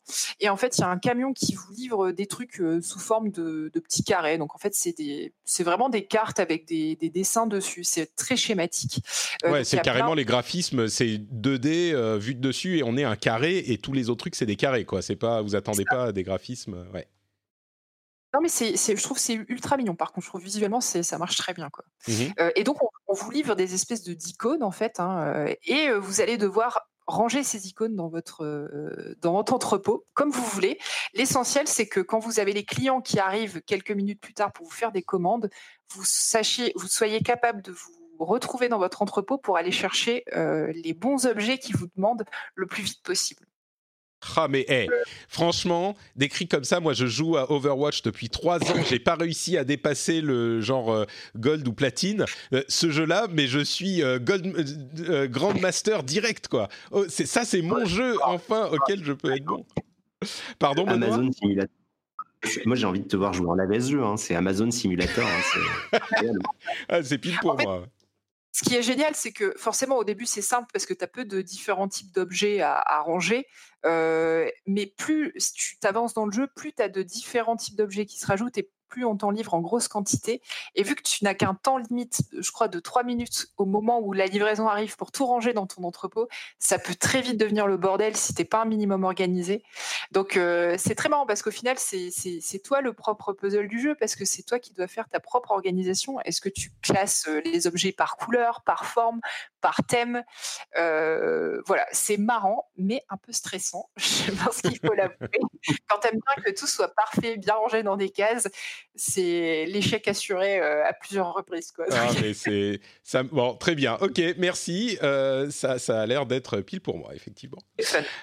Euh, bah merci beaucoup, Benoît. On va passer à tes jeux. Alors, il y en a cinq dont tu voulais nous parler. On va essayer de faire ça dans un. les jeux auxquels je joue, on n'est pas obligé de tous en parler. Hein. Non, non, mais en fait, je suis intéressé par, par tous, donc je veux entendre ton avis. Commençons par Remnants from the Ashes, qui a été décrit, euh, on a parlé, c'est un de ces jeux qui sort euh, euh, un petit peu de nulle part et dont tout le monde se met à parler pendant deux semaines et peut-être que tout le monde l'aura oublié après, mais pendant que les gens en parlent, ils en parlent en, bien. et j'en ai entendu parler comme une sorte de, Souls-like moderne et un petit peu en multijoueur. Est-ce que ça correspond? Enfin bref, qu'est-ce que tu en penses? Je te laisse la parole. Euh, oui, bah, de toute façon, c'est pour ça qu'on me l'a conseillé, en fait. Parce que du coup, dès qu'un jeu euh, fait une roulade ou qu'il y a un feu de camp ou qu'il y a une barre d'endurance qui pointe le bout de son nez, euh, je reçois 400 tweets ou, mails par jour pour me dire joue à ce jeu, c'est trop bien. Et du coup, j'ai essayé. donc, c'est fait par Gunfire Games, c'est les gens qui ont fait Darksiders 3. pour info. donc on retrouve d'ailleurs hein, la même patte graphique. Hein, si vous avez, si vous avez bien aimé, il y a moins le côté évidemment comics avec des, proportionné justement, mais, euh, mais ça, ça, reste un peu dans le même délire. Et globalement, euh, c'est un Dark Souls les cinq premières minutes, et après, en fait, c'est plutôt une espèce de, The Division euh, avec un rythme beaucoup plus posé, qui est beaucoup moins dans le délire jeu-service, mais qui est beaucoup plus dans le délire coop, en fait. Donc c'est un TPS, hein, ça se joue vraiment à la troisième personne avec un côté action RPG. Donc, bah, il y a des statistiques, il y a des objets, il y a des pouvoirs, il y, a des arbres de talent, il y a tout ce que tu veux. Il y a du craft, de l'artisanat. Et en fait, tu vas réaliser des petites missions euh, dans un univers euh, euh, je sais pas générer. Si, il y a des trucs qui sont générés de manière procédurale, mais pas tout. Enfin, il y a une partie du monde qui est fait de manière procédurale et la grosse, évidemment, composante coop, bah, ça fait ça fait tout le sel du jeu, quoi. C'est c'est un jeu en fait qui a réussi à reprendre de Dark Souls un truc que je trouve réussi dans Remnant, c'est que le rythme des attaques des ennemis est très lisible. Les animations sont très bien faites. Donc, comme c'est un jeu où on va essayer justement d'avoir ce côté il faut faire la roulade au bon moment, il va falloir recharger au bon moment, etc. Euh, bah, tu retrouves un petit peu cette tension que tu as dans les combats de, Dark Souls. Donc je comprends, le, je comprends tout à fait la comparaison. C'est assez plat, euh, l'histoire elle est pas ouf, le doublage français il est abyssal euh, de, de, médiocrité. Euh, et, et, si tu joues tout seul, c'est pas très intéressant parce que bah, c'est un action RPG, euh, ça devient assez vite répétitif, quoi, parce qu'en plus les décors sont pas super remplis ni quoi. Donc je pense que c'est un très bon jeu à faire en coop. Euh, vraiment, c'est un jeu que je recommande vraiment si vous pouvez le faire à deux, euh, parce que le, le, côté aventure est sympa. Au niveau du gameplay, ça tient la route, hein, vraiment. Voilà, ça fait partie de ces petits jeux moyens euh, qui sont pas incroyables, mais qui sont pas mauvais non plus et qui méritent, qui méritent peut-être de s'y attarder mais que si on peut y jouer à deux. Parce que tout seul, franchement, j'aurais vraiment du mal à recommander. Hein, D'accord. Ok. J'ai joué 4 heures, hein, j'ai pas joué plus que ça. Hein. Oui, bon, bah, ah, euh, impression après 3-4 heures, effectivement. Euh, Astral Chain, donc le Platinum euh, exclu Switch qui est sorti il y a. Ah, c'est celui-là que tu pensais qu'elle allait me plaire alors, bah non, je me suis dit, bah, c'est un Platinum. Je me dis, a priori, t'aimes bien ce type de, de, gameplay. Voilà. Et, et, au final, donc, tu disais que finalement, t'as pas trop accroché. Euh, alors que, alors que je mentionne quand même, euh, il a, il a été euh, très bien reviewé. Et les retours ont été quand même très positifs pour la, je pense, l'essentiel de l'industrie. Et du coup, toi, ça t'a pas, ça t'a pas accroché, ça t'a pas plu? Je, je, suis vraiment trop vieux pour ces conneries. tu vois, c'est vraiment le, le, jeu qui m'a fait dire ça de manière très sérieuse. C'est-à-dire que, tu vois, il y a les, des longues discussions sur Nier Automata. Euh, tu vois, je vais mettre de côté les Nier Automata, les Dark Souls, etc., qui essayent d'avoir un propos un peu plus adulte, et euh, les autres jeux japonais qui euh, sont, sont, je suis plus du tout client de ça.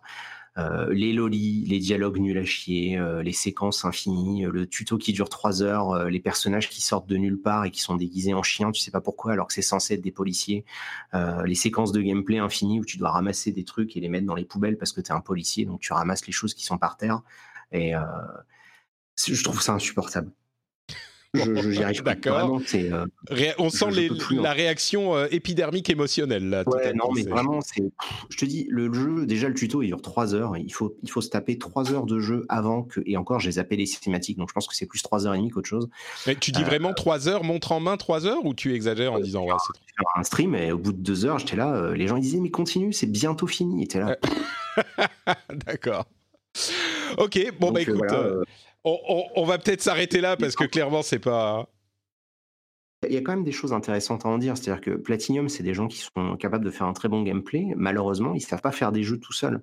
Euh, tu vois, je veux dire, ils avaient besoin d'un Taro Yoko pour faire un Nier Automata. Et je pense que c'est là-dessus où ils brillent le plus. Parce que euh, autant Bayonetta, ils se prenaient pas trop la tête avec l'histoire. Mais là, euh, nous imposer trois heures de dialogue et de prise en main, c'est c'est vraiment nous prendre pour des abrutis. Et, euh, et du coup, je pense que j'étais pas la cible ou que j'avais 30 ans de trop, ou j'en sais rien. Mais euh, parce que en plus, derrière, le principe de gameplay est pas inintéressant. C'est encore une idée originale. Ils arrivent encore à varier sur ce principe de beat'em up, euh, comme eux seuls savent le faire. Hein, parce qu'en fait, tu contrôles pas toi le joueur. Toi, le joueur est assez limité en termes de possibilités.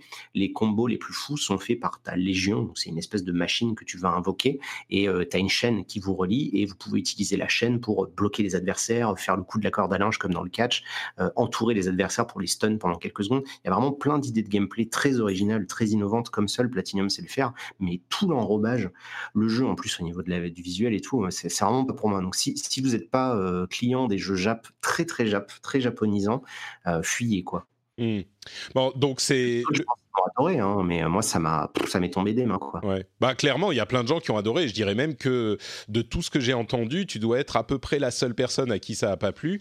Mais, euh, mais pour préciser le propos, effectivement, euh, d'après ce que je comprends. Pardon? J'ai l'habitude, c'est pas grave. euh, mais euh, bah, moi, je pense que là encore, on se rejoint. Je pense que c'est pas mon truc non plus. Mais pour préciser le propos, euh, tu as l'air de dire que le gameplay est intéressant, mais que c'est tout l'enrobage effectivement qui. Euh, il faut, faut, vraiment faire, faut vraiment occulter trop de choses. là, moi, j'y arrive plus. Quoi. Mm. C'était la limite, vraiment. D'accord. Bon, bah, c'est noté. Euh, par contre, un jeu, je crois, qui t'a plu, c'est Gridfall euh, bah, du studio français Spiders, euh, dont on avait reçu Johan Rousseau il y a quelques, quelques mois de ça. Il t'a plu du coup euh, Tu peux nous en dire quelques mots En fait, j'ai à peine commencé. Euh, donc, je, l'avais noté euh, parce que je pensais que j'aurais pu y jouer d'ici là, mais en fait, j'ai pas pu. Ah, d'accord. bon, bah alors très rapidement, tes toutes premières impressions. voilà, le, début, bah, ça, reste, ça reste un RPG Spiders. Donc, Spiders, c'est des gens qui font des jeux qui sont peut-être un peu trop ambitieux pour leurs moyens. Donc, le jeu a une dette technique qui est assez effroyable. Hein, il, faut, il faut en être conscient. Par contre, je trouve qu'il a, il a quelque chose dans l'écriture qui est assez intéressant. Et tu sens qu'ils ont, qu'ils ont vraiment bien digéré pas mal de choses des RPG modernes. Et le peu que j'ai joué, bah, je trouvais que c'était assez intéressant. Ils avaient réussi à me faire des quêtes annexes qui, étaient, qui étaient cool. Il y avait plein de petites idées ici ou là. Donc lui, j'ai très hâte en fait de rentrer pour, pour le continuer parce que je suis, je pense qu'après pas mal d'essais Joe Spiders a fait pas mal de RPG qui étaient peut-être, comme je le dis, trop ambitieux pour ce qu'ils pouvaient faire en termes de, moyens humains et financiers. Euh, j'ai l'impression qu'ils ont réussi à trouver une espèce d'équilibre euh, et tous les tests vont un peu dans ce sens-là. C'est-à-dire qu'ils disent tous, bah, c'est un jeu qui est un peu cassé, mais qui a vraiment un bon fond et il faut gratter un peu sur la surface pour trouver des trucs. quoi. D'accord. Donc, euh, effectivement, RPG. C'est... Pardon, Eska, vas-y. J'allais demander niveau gameplay, c'est quoi? C'est du. Alors, en fait, c'est. Est-ce que tu avais fait Dragon Age? Oui, oui, oui. Ouais, c'est le même genre. La même chose en fait, c'est pas un open world, hein, parce que clairement ils auraient pas pu le faire. Tu joues dans des zones euh, qui sont pas imbriquées, tu passes d'une zone à l'autre, avec un moyen d'ailleurs qui est super malin.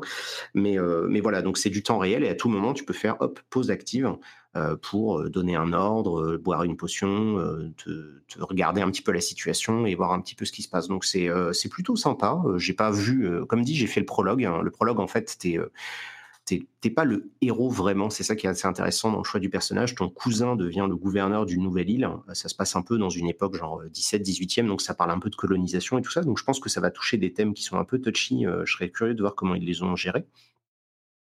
Et tu vas donc sur cette île pour aider ton cousin à devenir le gouverneur de l'île.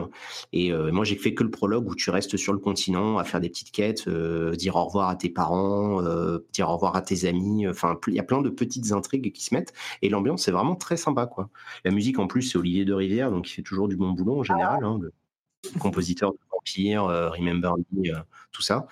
Et euh, les doublages sont bons. Alors, il est doublé que en anglais, hein, parce que forcément, ils n'auraient pas eu les moyens de faire un doublage en français. Mais les doublages étaient plutôt justes, ce que je trouvais. Par contre, voilà, les animations sont raides, visuellement. Bon, c'est sûr que quand tu as vu du The Witcher ou quoi que ce soit, ben, ils jouent pas dans la même ligne. Il hein, faut, en être conscient. Mais je pense que ça fait partie de ces jeux de, de série AA qui méritent qu'on s'y attarde. Donc, je vais, je vais me jeter dessus dès que je vais rentrer, je pense. Ça me fait bien envie. Ouais, c'est et en plus effectivement, comme tu l'as mentionné, le, le, contexte euh, a l'air euh, différent de ce qu'on a d'habitude. Donc, euh, à voir. Blasphemous, dis-nous encore quelques mots là-dessus. Bon, ça par contre, je l'ai fait entièrement. c'est incroyable ce jeu. C'est si, si, vous pensiez que Dark Souls et Bloodborne dans l'horreur et le, malsain, ils étaient allés très loin, bah, vous avez rien vu. Euh, Blasphemous, c'est un jeu de The Game Kitchen, donc c'est un studio euh, d'espagnol de Séville hein, qui avait fait The Last Door, qui était une série de point and click d'horreur euh, à l'ambiance très soignée. Je, viens de redire exactement ce que j'avais dit dans ma vidéo test, donc comme quoi tu vois, je vais bien imprimer phrases.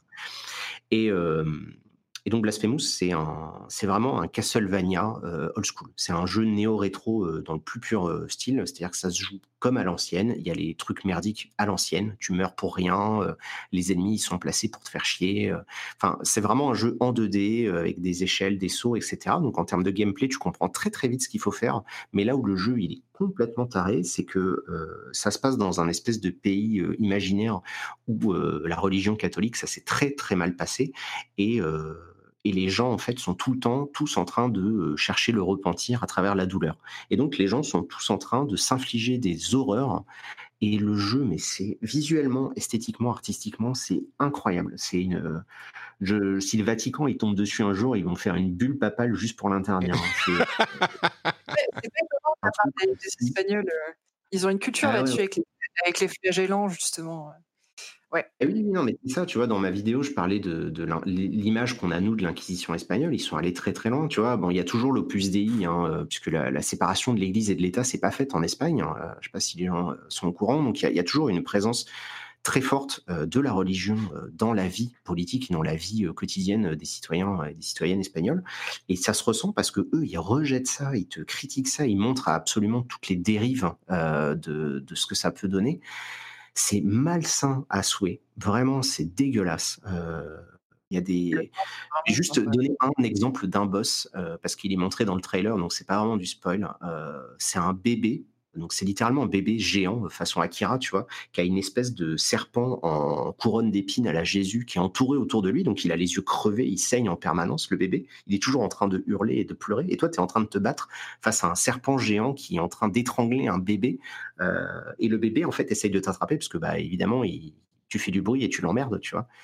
Et ça, c'est un exemple de boss parmi tant d'autres qui sont tous plus dégueulasses. Il y a des, trucs j'ai rarement vu un jeu, tu sais, je l'ai dit tout de suite à Alt 236, je lui ai dit ça c'est un jeu pour toi parce que euh, au niveau euh, grand délire dans l'horreur, ils sont allés au bout du bout de ce qu'on peut faire. Hein. C'est, euh, j'ai pas fait la vraie fin encore, il me manque quelques pourcents d'exploration parce que comme c'est du Castlevania, il y a quand même un côté exploration. Mais vraiment, vraiment, c'est dégueulasse. Toi, le personnage que tu incarnes, c'est un chevalier. Tu sais, il a un casque sur la tête, donc il lui est comme s'il avait un masque de fer, sauf qu'en plus c'est un cône avec pareil, toujours euh, encore une fois une, couronne d'épines euh, qui lui tourne. Donc c'est un cône géant autour de la tête et, euh, et le début du jeu, tu vas tuer un boss, tu vas récupérer le sang et tu vas te l'enfermer le casque sur la tête définitivement pour te sceller le visage et prêter un, un feu de silence. Et à partir de là, tu vas tuer tout le monde. T'es là genre en cinq minutes, D'accord, mais, mais du coup, au niveau de, du gameplay, il est, c'est vraiment euh, Castlevania là encore ou il y a des choses différentes euh, C'est vraiment old school. Hein. Si vous avez joué aux jeux vidéo dans les années 90, vous avez déjà joué à Blasphemous. Quoi. Il y a peu de, il y a vraiment beaucoup de gens le comparent à Dark Souls. C'est très faux. Euh, c'est, vraiment, ça se joue comme un Castlevania. tu Avec, tu as plusieurs armes, tu as des armures, tu es sur des plateformes, des endroits où tu peux accéder quand tu as des pouvoirs magiques différents, etc. Des, sauts qui sont millimétrés au poil de cul, des pièges partout, des trucs cachés partout. vraiment, il y a énormément de contenu caché. Hein. D'ailleurs, ça vaut vraiment le coup d'y aller. il y, a, des quêtes annexes qui sont vraiment, vraiment effroyables. Il y a un PNJ, par exemple, qui t'accompagne, tu juste pour toujours hein, donner un exemple. c'est un membre de, la confrérie de la génuflexion. Et donc, c'est des gens, en fait, qui marchent pieds nus, qui s'imposent de rester le, le, dos courbé et de regarder le sol en permanence. Ils n'ont pas le droit de lever la, tête et ils ont les bras attachés dans le dos comme ça, des gens comme ça dans le jeu. Enfin, tu vois, et c'est ce genre de délire tout le temps, tout le temps, tout le temps. C'est très, très malsain. Hein. C'est pas. Ça a l'air super. je ne sais pas si c'est forcément mon truc, mais effectivement, c'est euh, particulier et c'est intéressant.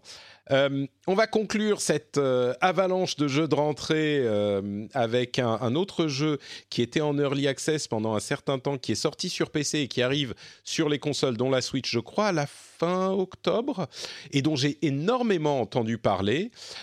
Children of Morta, je crois qu'il t'a pas mal plu aussi.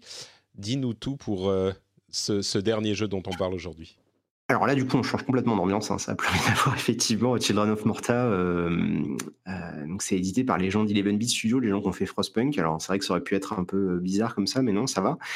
C'est un, euh, c'est un, c'est une espèce de jeu à la Diablo. ça se joue beaucoup, ça ressemble beaucoup à Diablo sur pas mal d'aspects.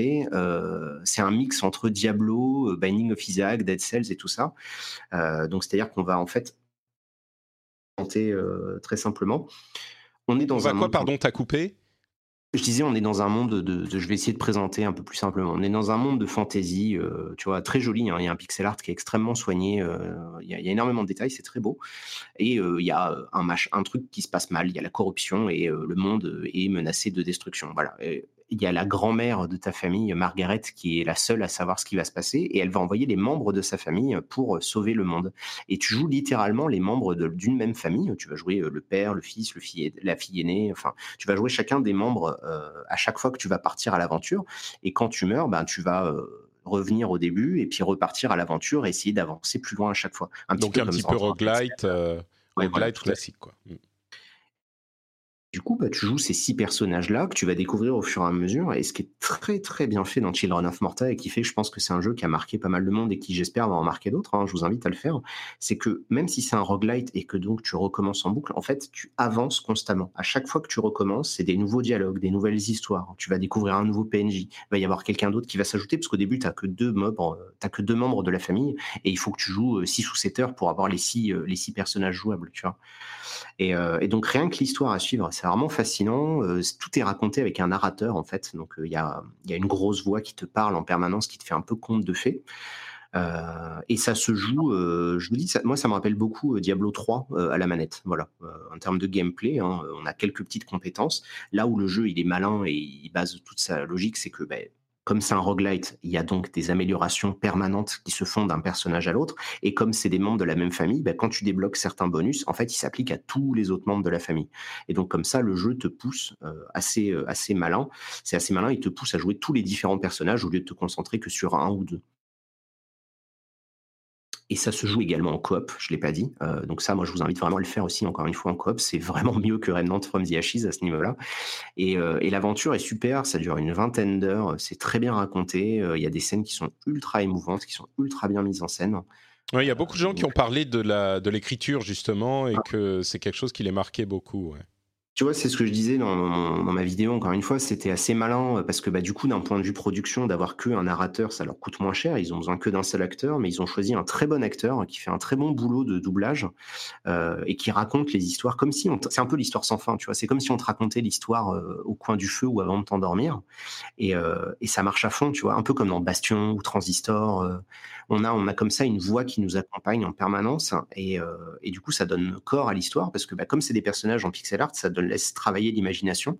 Euh, et, je trouve ça, je trouve personnellement toujours plus efficace ce choix-là que le choix du photoréalisme. Alors évidemment, il y a des jeux comme Control et tout ça qui me, qui me font dire que j'ai tort, mais euh, là vraiment, Children of Morta, c'est une très très belle aventure, euh, c'est très poignant à faire à deux évidemment parce qu'en plus ben c'est d'autant plus sympa puis ça prend tout son sens de jouer en famille tu vois parce que bah, comme les personnages ils peuvent s'aider entre eux euh, tu vas pouvoir invoquer les membres de ta famille au bout d'un moment. Enfin il y a vraiment tout ce côté euh, juste sur justement le fait de pas être tout seul et de progresser grâce à ta famille euh, sur le côté aussi transmission des connaissances entre les anciens et les plus jeunes. Enfin c'est vraiment très très très très cool hein. voilà. Ça fait partie encore une fois de ma longue liste des jeux de l'année quoi D'accord. Bah c'est euh, juste pour préciser, tiens une question. Tu dis on débloque les différents membres de la famille, mais à chaque fois donc qu'on meurt, puisque c'est un roguelite, on, on peut choisir euh, celui qu'on va jouer pour le run suivant, c'est ça? Ou, genre il faut les faire l'un après l'autre? Non, non, non, Alors c'est vrai que c'est un truc que j'aurais pu expliquer parce qu'en audio c'est moins, euh, moins parlant que euh, quand il y a des images. En fait, il y a toujours trois phases de jeu. Il y avoir une phase de jeu dans la maison. Tu vois la maison vue dessus à la Sims. Hein, et tu vois les personnages qui font leur vie, euh, ils discutent entre eux et à ce moment-là, tu assistes à des dialogues et des trucs un peu différents. Et l'histoire évolue. C'est-à-dire qu'au début, ben certains ils vont pas oser partir à l'aventure ou alors ils vont avoir besoin d'entraînement. Ils vont, ils vont être un peu rouillés, donc ils vont s'entraîner. Donc tu vas les voir se battre entre eux. tu vas les voir un peu évoluer. Ensuite, tu vas dire, bah, je vais au sous-sol. Et là, tu choisis le personnage que tu joues. Quand tu meurs, tu reviens et, l'histoire, elle, elle continue d'avancer en fait. Et donc, quand tu meurs, ben, tu fais avancer l'histoire. Mais du coup, euh, l'histoire, elle a un début, un milieu et une fin, j'imagine. Euh, est-ce que tu peux juste mourir euh, en deux secondes 150 fois et arriver à la fin de l'histoire? Enfin bon, c'est pas le but du jeu, mais juste pour comprendre comment ça marche. En fait, tu vas, à chaque fois que tu vas mourir, tu vas progresser un petit peu. Tu vois, c'est le principe du roguelite. Tu vas, à chaque fois que tu vas mourir, tu vas avoir gagné un peu d'expérience, tu vas avoir gagné un peu d'argent. Du coup, l'argent, bah, tu vas pouvoir l'investir pour augmenter peut-être les bonus euh, de tel ou tel euh, de, toute la famille. Euh, si tu gagnes des niveaux, bah, du coup, tu vas débloquer des skills qui vont rendre ton personnage plus puissant. De temps en temps, mais je veux dire. Mais donc l'histoire avance avec ta progression dans le jeu, avec l'ISP, l'argent ou etc. Des trucs que tu débloques. C'est pas que si tu sors si tu sors de la maison, que tu meurs tout de suite et que tu n'as rien fait du tout, l'histoire va pas vraiment avancer, c'est ça? Hein, pas toujours. Des fois, ça va y avoir des tonnes de petites séquences un peu annexes qui font pas vraiment avancer l'histoire, mais qui mmh. permettent de donner un petit peu un cadre et une cohérence à cette vie de famille. En fait, des fois, tu vas aller voir qui jouent, ils vont discuter au coin du feu, ils vont, ils vont faire plein de trucs. Enfin, il y a vraiment plein de séquences qui sont très simples, très triviales, mais qui donnent beaucoup, qui donnent corps en fait à toute cette aventure-là, quoi. D'accord, mais, mais pour faire vraiment, pour arriver au bout de l'histoire, il faudra que tu progresses dans la partie euh, jeu aussi pour faire. D'accord. C'est difficile. J'imagine qu'il y aura des gens qui vont le tenter, mais je pense pas que tu puisses genre prendre le personnage du début et réussir à ne jamais mourir. De toute façon, si tu arrives à ne jamais mourir, le jeu a quand même prévu un garde-fou, c'est-à-dire qu'à chaque fois que tu termines un ensemble de niveaux, tu reviens quoi qu'il arrive à la maison pour parler aux autres. Donc tu feras avancer l'histoire D'accord. Ben, en tout cas, il y a, plein de jeux intéressants dans tout ce dont on a parlé. Je crois que Children of, Morta est celui qui m'intrigue le plus et peut-être euh, celui que je, vais faire euh, à coup sûr. Il est disponible sur Steam aujourd'hui, après sa période d'Early Access, et euh, il arrive sur les consoles le 15 octobre. Donc là, dans un, petit mois, encore un de ces nombreux jeux de la rentrée. Décidément, il y a de quoi faire. Euh, bah merci à tous les deux pour euh, ces listes de jeux. On va très rapidement parler des, dernières news que je voulais couvrir avant de conclure l'épisode. Euh, d'abord, Apple Arcade a été détaillé à la conférence Apple de ce mardi. Ça sera disponible dans une semaine, le 19 septembre, pour 5 euros par mois. Et bien sûr, certains d'entre nous nous diront qu'ils n'en ont pas forcément besoin ou envie. Il n'y a pas de jeux qui m'ont euh, sauter aux yeux comme des jeux indispensables. Il y a quelques jeux qui ont l'air intrigants, on va dire. Il y a une sorte de Pac-Man Battle Royale qui, pourquoi pas, avec quatre Pac-Man seulement. Euh, il y a, mais, mais, visiblement, les jeux euh, qui, sont, qui ont été annoncés sont exclusifs à l'Apple Arcade, donc au système d'abonnement, mais uniquement pour mobile, euh, pour l'univers des mobiles. C'est-à-dire que ces jeux-là seront peut-être pas sur Android, mais ils seront euh, possiblement sur les autres consoles ou sur PC, ce genre de choses. Donc voilà, c'est pour le contexte de l'Apple Arcade. Je vais continuer et puis vous pourrez me dire ce que vous pensez de tous les sujets que je vais évoquer. Euh, Electronic Arts a annoncé un test de son service de cloud gaming qui s'appelle Atlas, je crois. donc le streaming avec par Electronic Arts, ils utilisent Amazon Web Services. il va arriver et il arrive en test dans les jours qui viennent aux États-Unis. Ubisoft a lancé son abonnement Uplay. Euh, il y a quelques jours de ça, ça n'a pas fait beaucoup de bruit évidemment parce que ça fera plus de bruit à l'arrivée du premier gros jeu inclus dans l'abonnement. Euh, ça sera aujourd'hui, personne va avoir envie de payer 15 euros par mois pour Ubisoft, mais quand euh, Watch Dogs 3 sortira, les gens se poseront peut-être un petit peu la question, au moins le prendre pour un ou deux mois histoire de jouer au jeu. Euh, quoi d'autre? The Last of Us Part 2 euh, va arriver, enfin va arriver, on va avoir des détails enfin finaux, je pense, sur la date de sortie pendant un événement qui aura lieu le 24 septembre. Donc Sony va enfin dévoiler le programme pour The Last of Us Part 2 dans bah, une dizaine de jours. Assassin's Creed Odyssey a eu son mode Discovery Tour, qui est un mode éducatif sur l'univers du jeu. Donc l'année dernière, ou il y a deux ans, c'était euh, euh, euh, bah, Origins avec l'Égypte.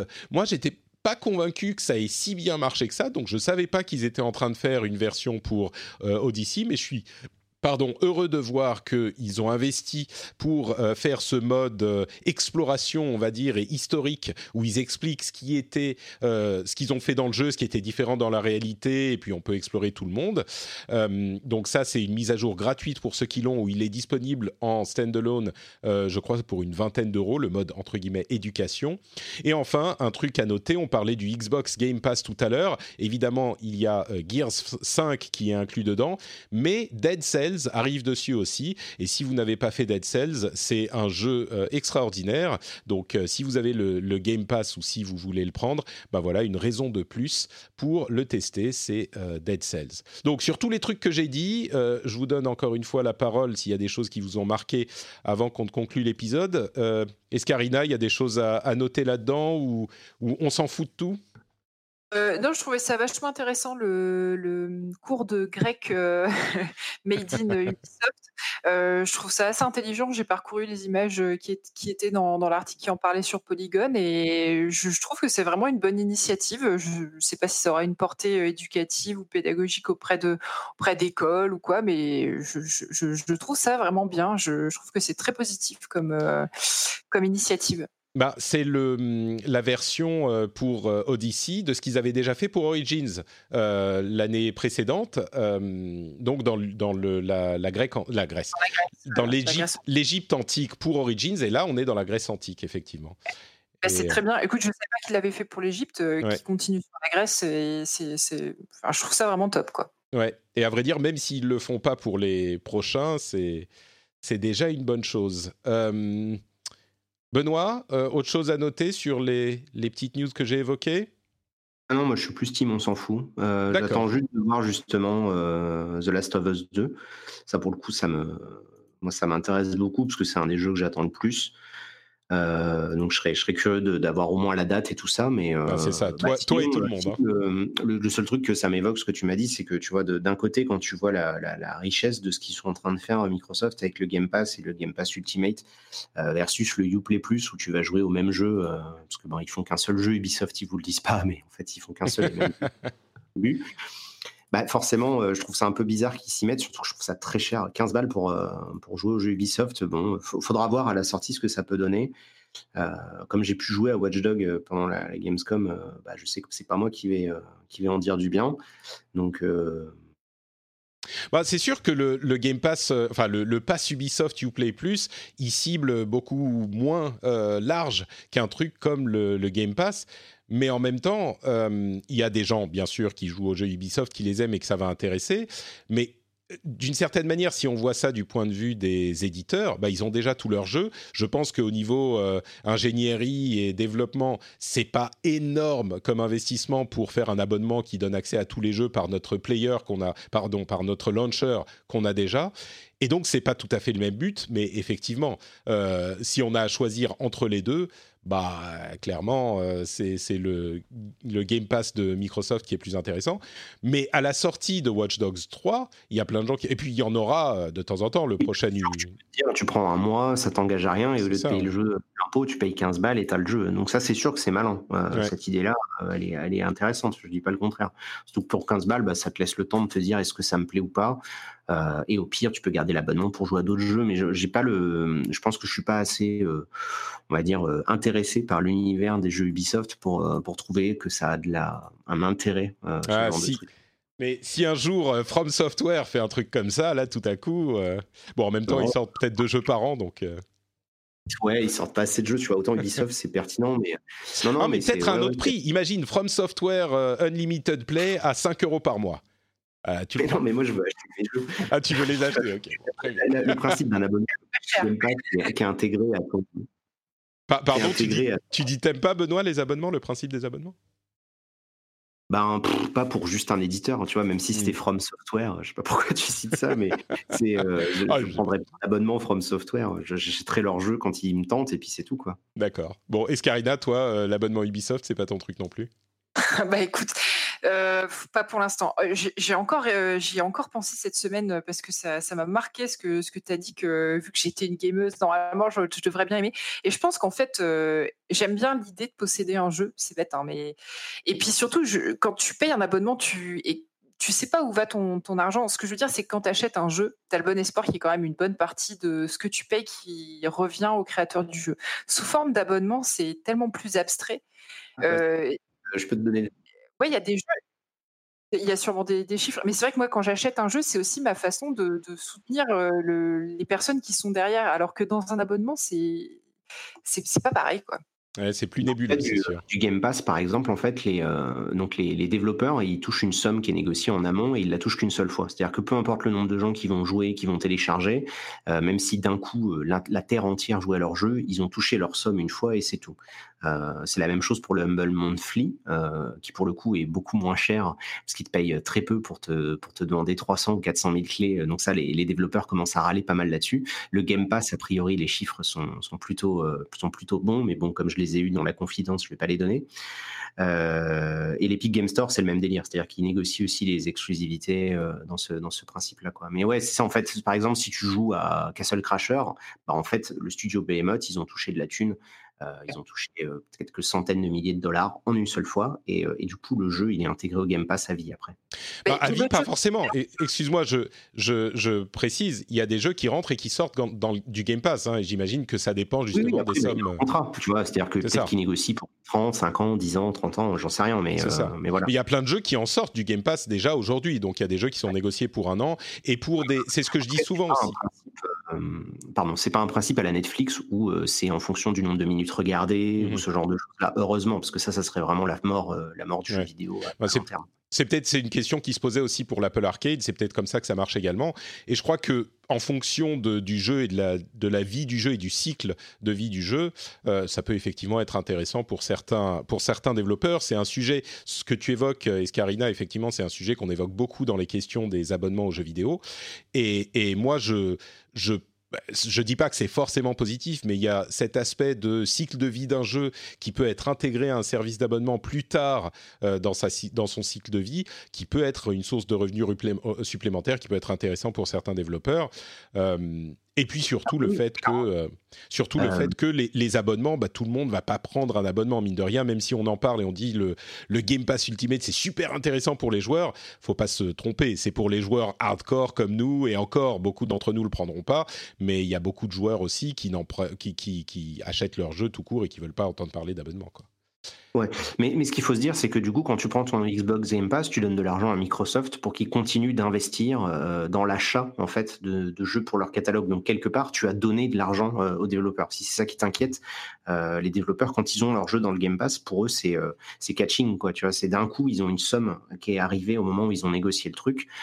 et pour beaucoup de studios, ça fait plaisir. A fortiori ceux dont le jeu, quand le jeu il est en day one, à la fois sur Game Pass et sur Steam, Epic, tout ce que tu veux. pour eux, c'est vraiment le plus intéressant parce que bah, la, problématique du côté des développeurs aujourd'hui, c'est de, se dire qu'ils vont pas euh, aller au casse-pipe parce que du coup, financièrement, là, il y a eu Mike Rose, le, patron du label No More qui a fait une étude sur les, 20% des jeux qui se vendaient le plus sur Steam. Et d'année en année, les chiffres sont de plus en plus inquiétants. En fait, les jeux se vendent de moins en moins et génèrent de moins en moins de revenus euh, dans leur majorité. Euh, et comme le nombre de jeux augmente, bah, ça ne fait que empirer, quoi. Donc c'est un petit filet de sécurité pour une partie du revenu euh, prévu. Un jeu qui est dans le Game Pass, je pense que les développeurs ils sont très contents et, euh, et donc faut pas s'inquiéter en se disant ah oui mais je vais pas leur donner d'argent. En fait ils l'ont déjà eu euh, et si tu prends le bon moment pour y jouer, ben ça va ça va simplement euh, tu vois, encourager Microsoft à peut-être prendre leur futur jeu ou quoi que ce soit. Donc c'est euh, là pour le coup, je trouve que ce système-là, il est relativement sain euh, pour mm. les développeurs. Bon, après, on pourrait débattre pendant des heures de oui, mais si tout devient abonnement euh, et que tout le monde a des abonnements partout, ça, je crois que c'est pas. Tu vois, c'est il y a dix ans, je suis en train d'écrire ma prochaine vidéo là, mon émission un peu de contexte. Je vais parler justement de l'Epic Game Store. Euh, il y a 10 ans ou 12 ans, on disait Ah oui, mais ça y est, le dématérialisé, ça va remplacer. Le dématérialisé n'a pas remplacé euh, le truc, le cinéma n'a pas remplacé la radio. Enfin, les choses se rajoutent, euh, ça devient un millefeuille, hein, tu vois. C'est les choses. En fait, en jeu vidéo, on a la mémoire courte, on a tendance à dire c'est bon, il y a le cloud gaming, ça va remplacer tout. Mais non, tout comme le DVD n'a pas complètement supprimé le, besoin d'avoir un CD-ROM euh, et que ça existe toujours. À chaque fois qu'il y a une nouvelle technologie, ça ne remplace pas la précédente, ça s'additionne. Mmh. Euh, et, donc, bah, bien sûr que tout ne sera pas abonnement. Oui. Et, d'ailleurs, les DVD se vendent encore très bien, peut-être même mieux que les Blu-ray. Ça, c'est. Il y a le Blu-ray et tu te dis, mais oui, mais il y a Netflix, oui, mais on vend quand même des DVD, tu vois, ça n'a pas empêché les trucs. Ouais. Bon, après, on n'est pas des devins, mais euh, dans, disons dans le moyen terme au minimum, euh, les abonnements, effectivement, je pense, constituent une source de revenus potentiels supplémentaires à considérer dans ton plan quand tu fais les trucs. Quoi. Bref, Escarina. Euh, il n'y aura plus de civilisation, donc après. Euh, bah, c'est ça, exactement. Euh, pas besoin de s'en préoccuper. Est-ce qu'on est t'a peut-être un petit peu vendu les systèmes d'abonnement, Esca Ou toujours. non, toi, tu veux acheter tes jeux et les avoir en physique dans ton armoire? Eh ben, non, mais je, trouve ça assez rassurant ce que vous dites, mais c'est vrai que moi, le côté abonnement, ça me fait dire que je vais apprécier les jeux moins à leur juste valeur, que je vais me forcer à jouer à des jeux pour jouer à des jeux parce que j'ai un abonnement qu'il faut rentabiliser, que je vais euh, binge gamer euh, certains jeux. Enfin, je, ne suis pas encore hyper à l'aise avec ça. Après, en fait, le truc, c'est que je pense que je joue pas assez pour que ce soit intéressant pour moi et je préfère, c'est, je pense que c'est un problème psychologique, euh, je préfère acheter un jeu et me dire, bon, j'ai ce jeu-là, j'y joue, je le termine et puis je passe au suivant, que de m'abonner et d'avoir une quantité de jeux à pas savoir quoi en faire devant moi et finalement à perdre un petit peu la, valeur du truc. Mais euh, je, consens à dire que j'ai un problème psychologique. Ah non, mais pas du, pas du tout. Moi, je trouve qu'il y a plein de gens qui sont dans ton cas euh, et il y a plein de, bah, il y a plein de types de joueurs différents. Il y a plein de, de, de, de, types d'appréciation du loisir et de temps disponibles différents. Il y a plein de gens qui sont dans ton cas, euh, Escarina. Moi, je moi, j'avais déjà le problème avant la série des, des abonnements. Euh, j'avais pas assez de temps pour jouer à tous les jeux auxquels je voulais jouer les abonnements, euh, étrangement ou pas étrangement, me donnent l'occasion de jouer à des jeux sur lesquels j'ai pas justement euh, fait la décision d'achat parce que j'étais pas sûr, et des jeux auxquels j'aurais pas joué autrement. Donc ça, c'est un intérêt aussi, mais c'est sûr que ça te propose un éventail tellement vaste que parfois tu dis ah bah je vais essayer celui-là un petit peu, celui-là un petit peu, et tu as peut-être moins de, de, le temps où tu t'investis un peu moins. C'est vrai, ça c'est, je vais pas te mentir, ça, ça arrive, ça m'arrive en tout cas. Bon. Hein. Tu sais, je te dis, à l'époque où c'était le démat qui était en train d'arriver, tout le monde disait non, mais moi j'ai un problème psychologique, je veux absolument mes jeux en boîte, etc. Et dix ans plus tard, tu peux continuer de le dire, c'est pas grave, hein, tu fais au contraire. bon, allez. un panel d'options et voilà. Exactement, ça ajoute aux options. Je pense que c'est comme ça. Ouais.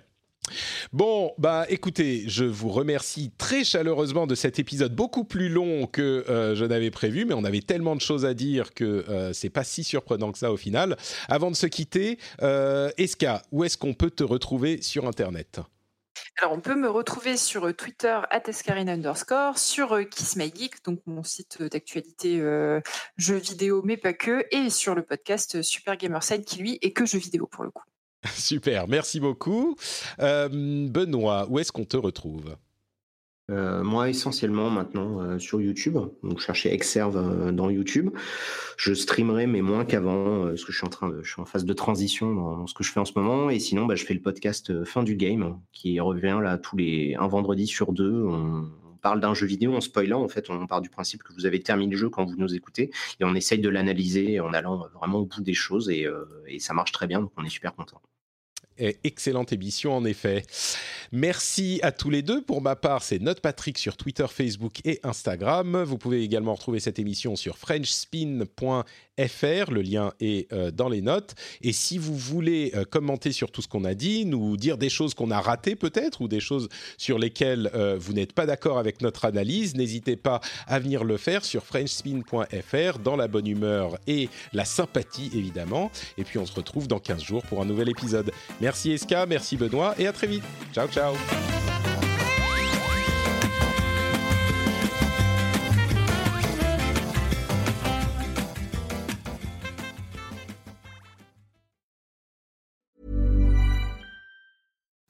Imagine the softest sheets you've ever felt. Now imagine them getting even softer over time. That's what you'll feel with Bowl and Branch's organic cotton sheets. In a recent customer survey, 96% replied that Bowl and Branch sheets get softer with every wash. Start getting your best night's sleep in these sheets that get softer and softer for years to come. Try their sheets with a 30-night guarantee. Plus, get 15% off your first order at bowlandbranch.com. Code BUTTERY.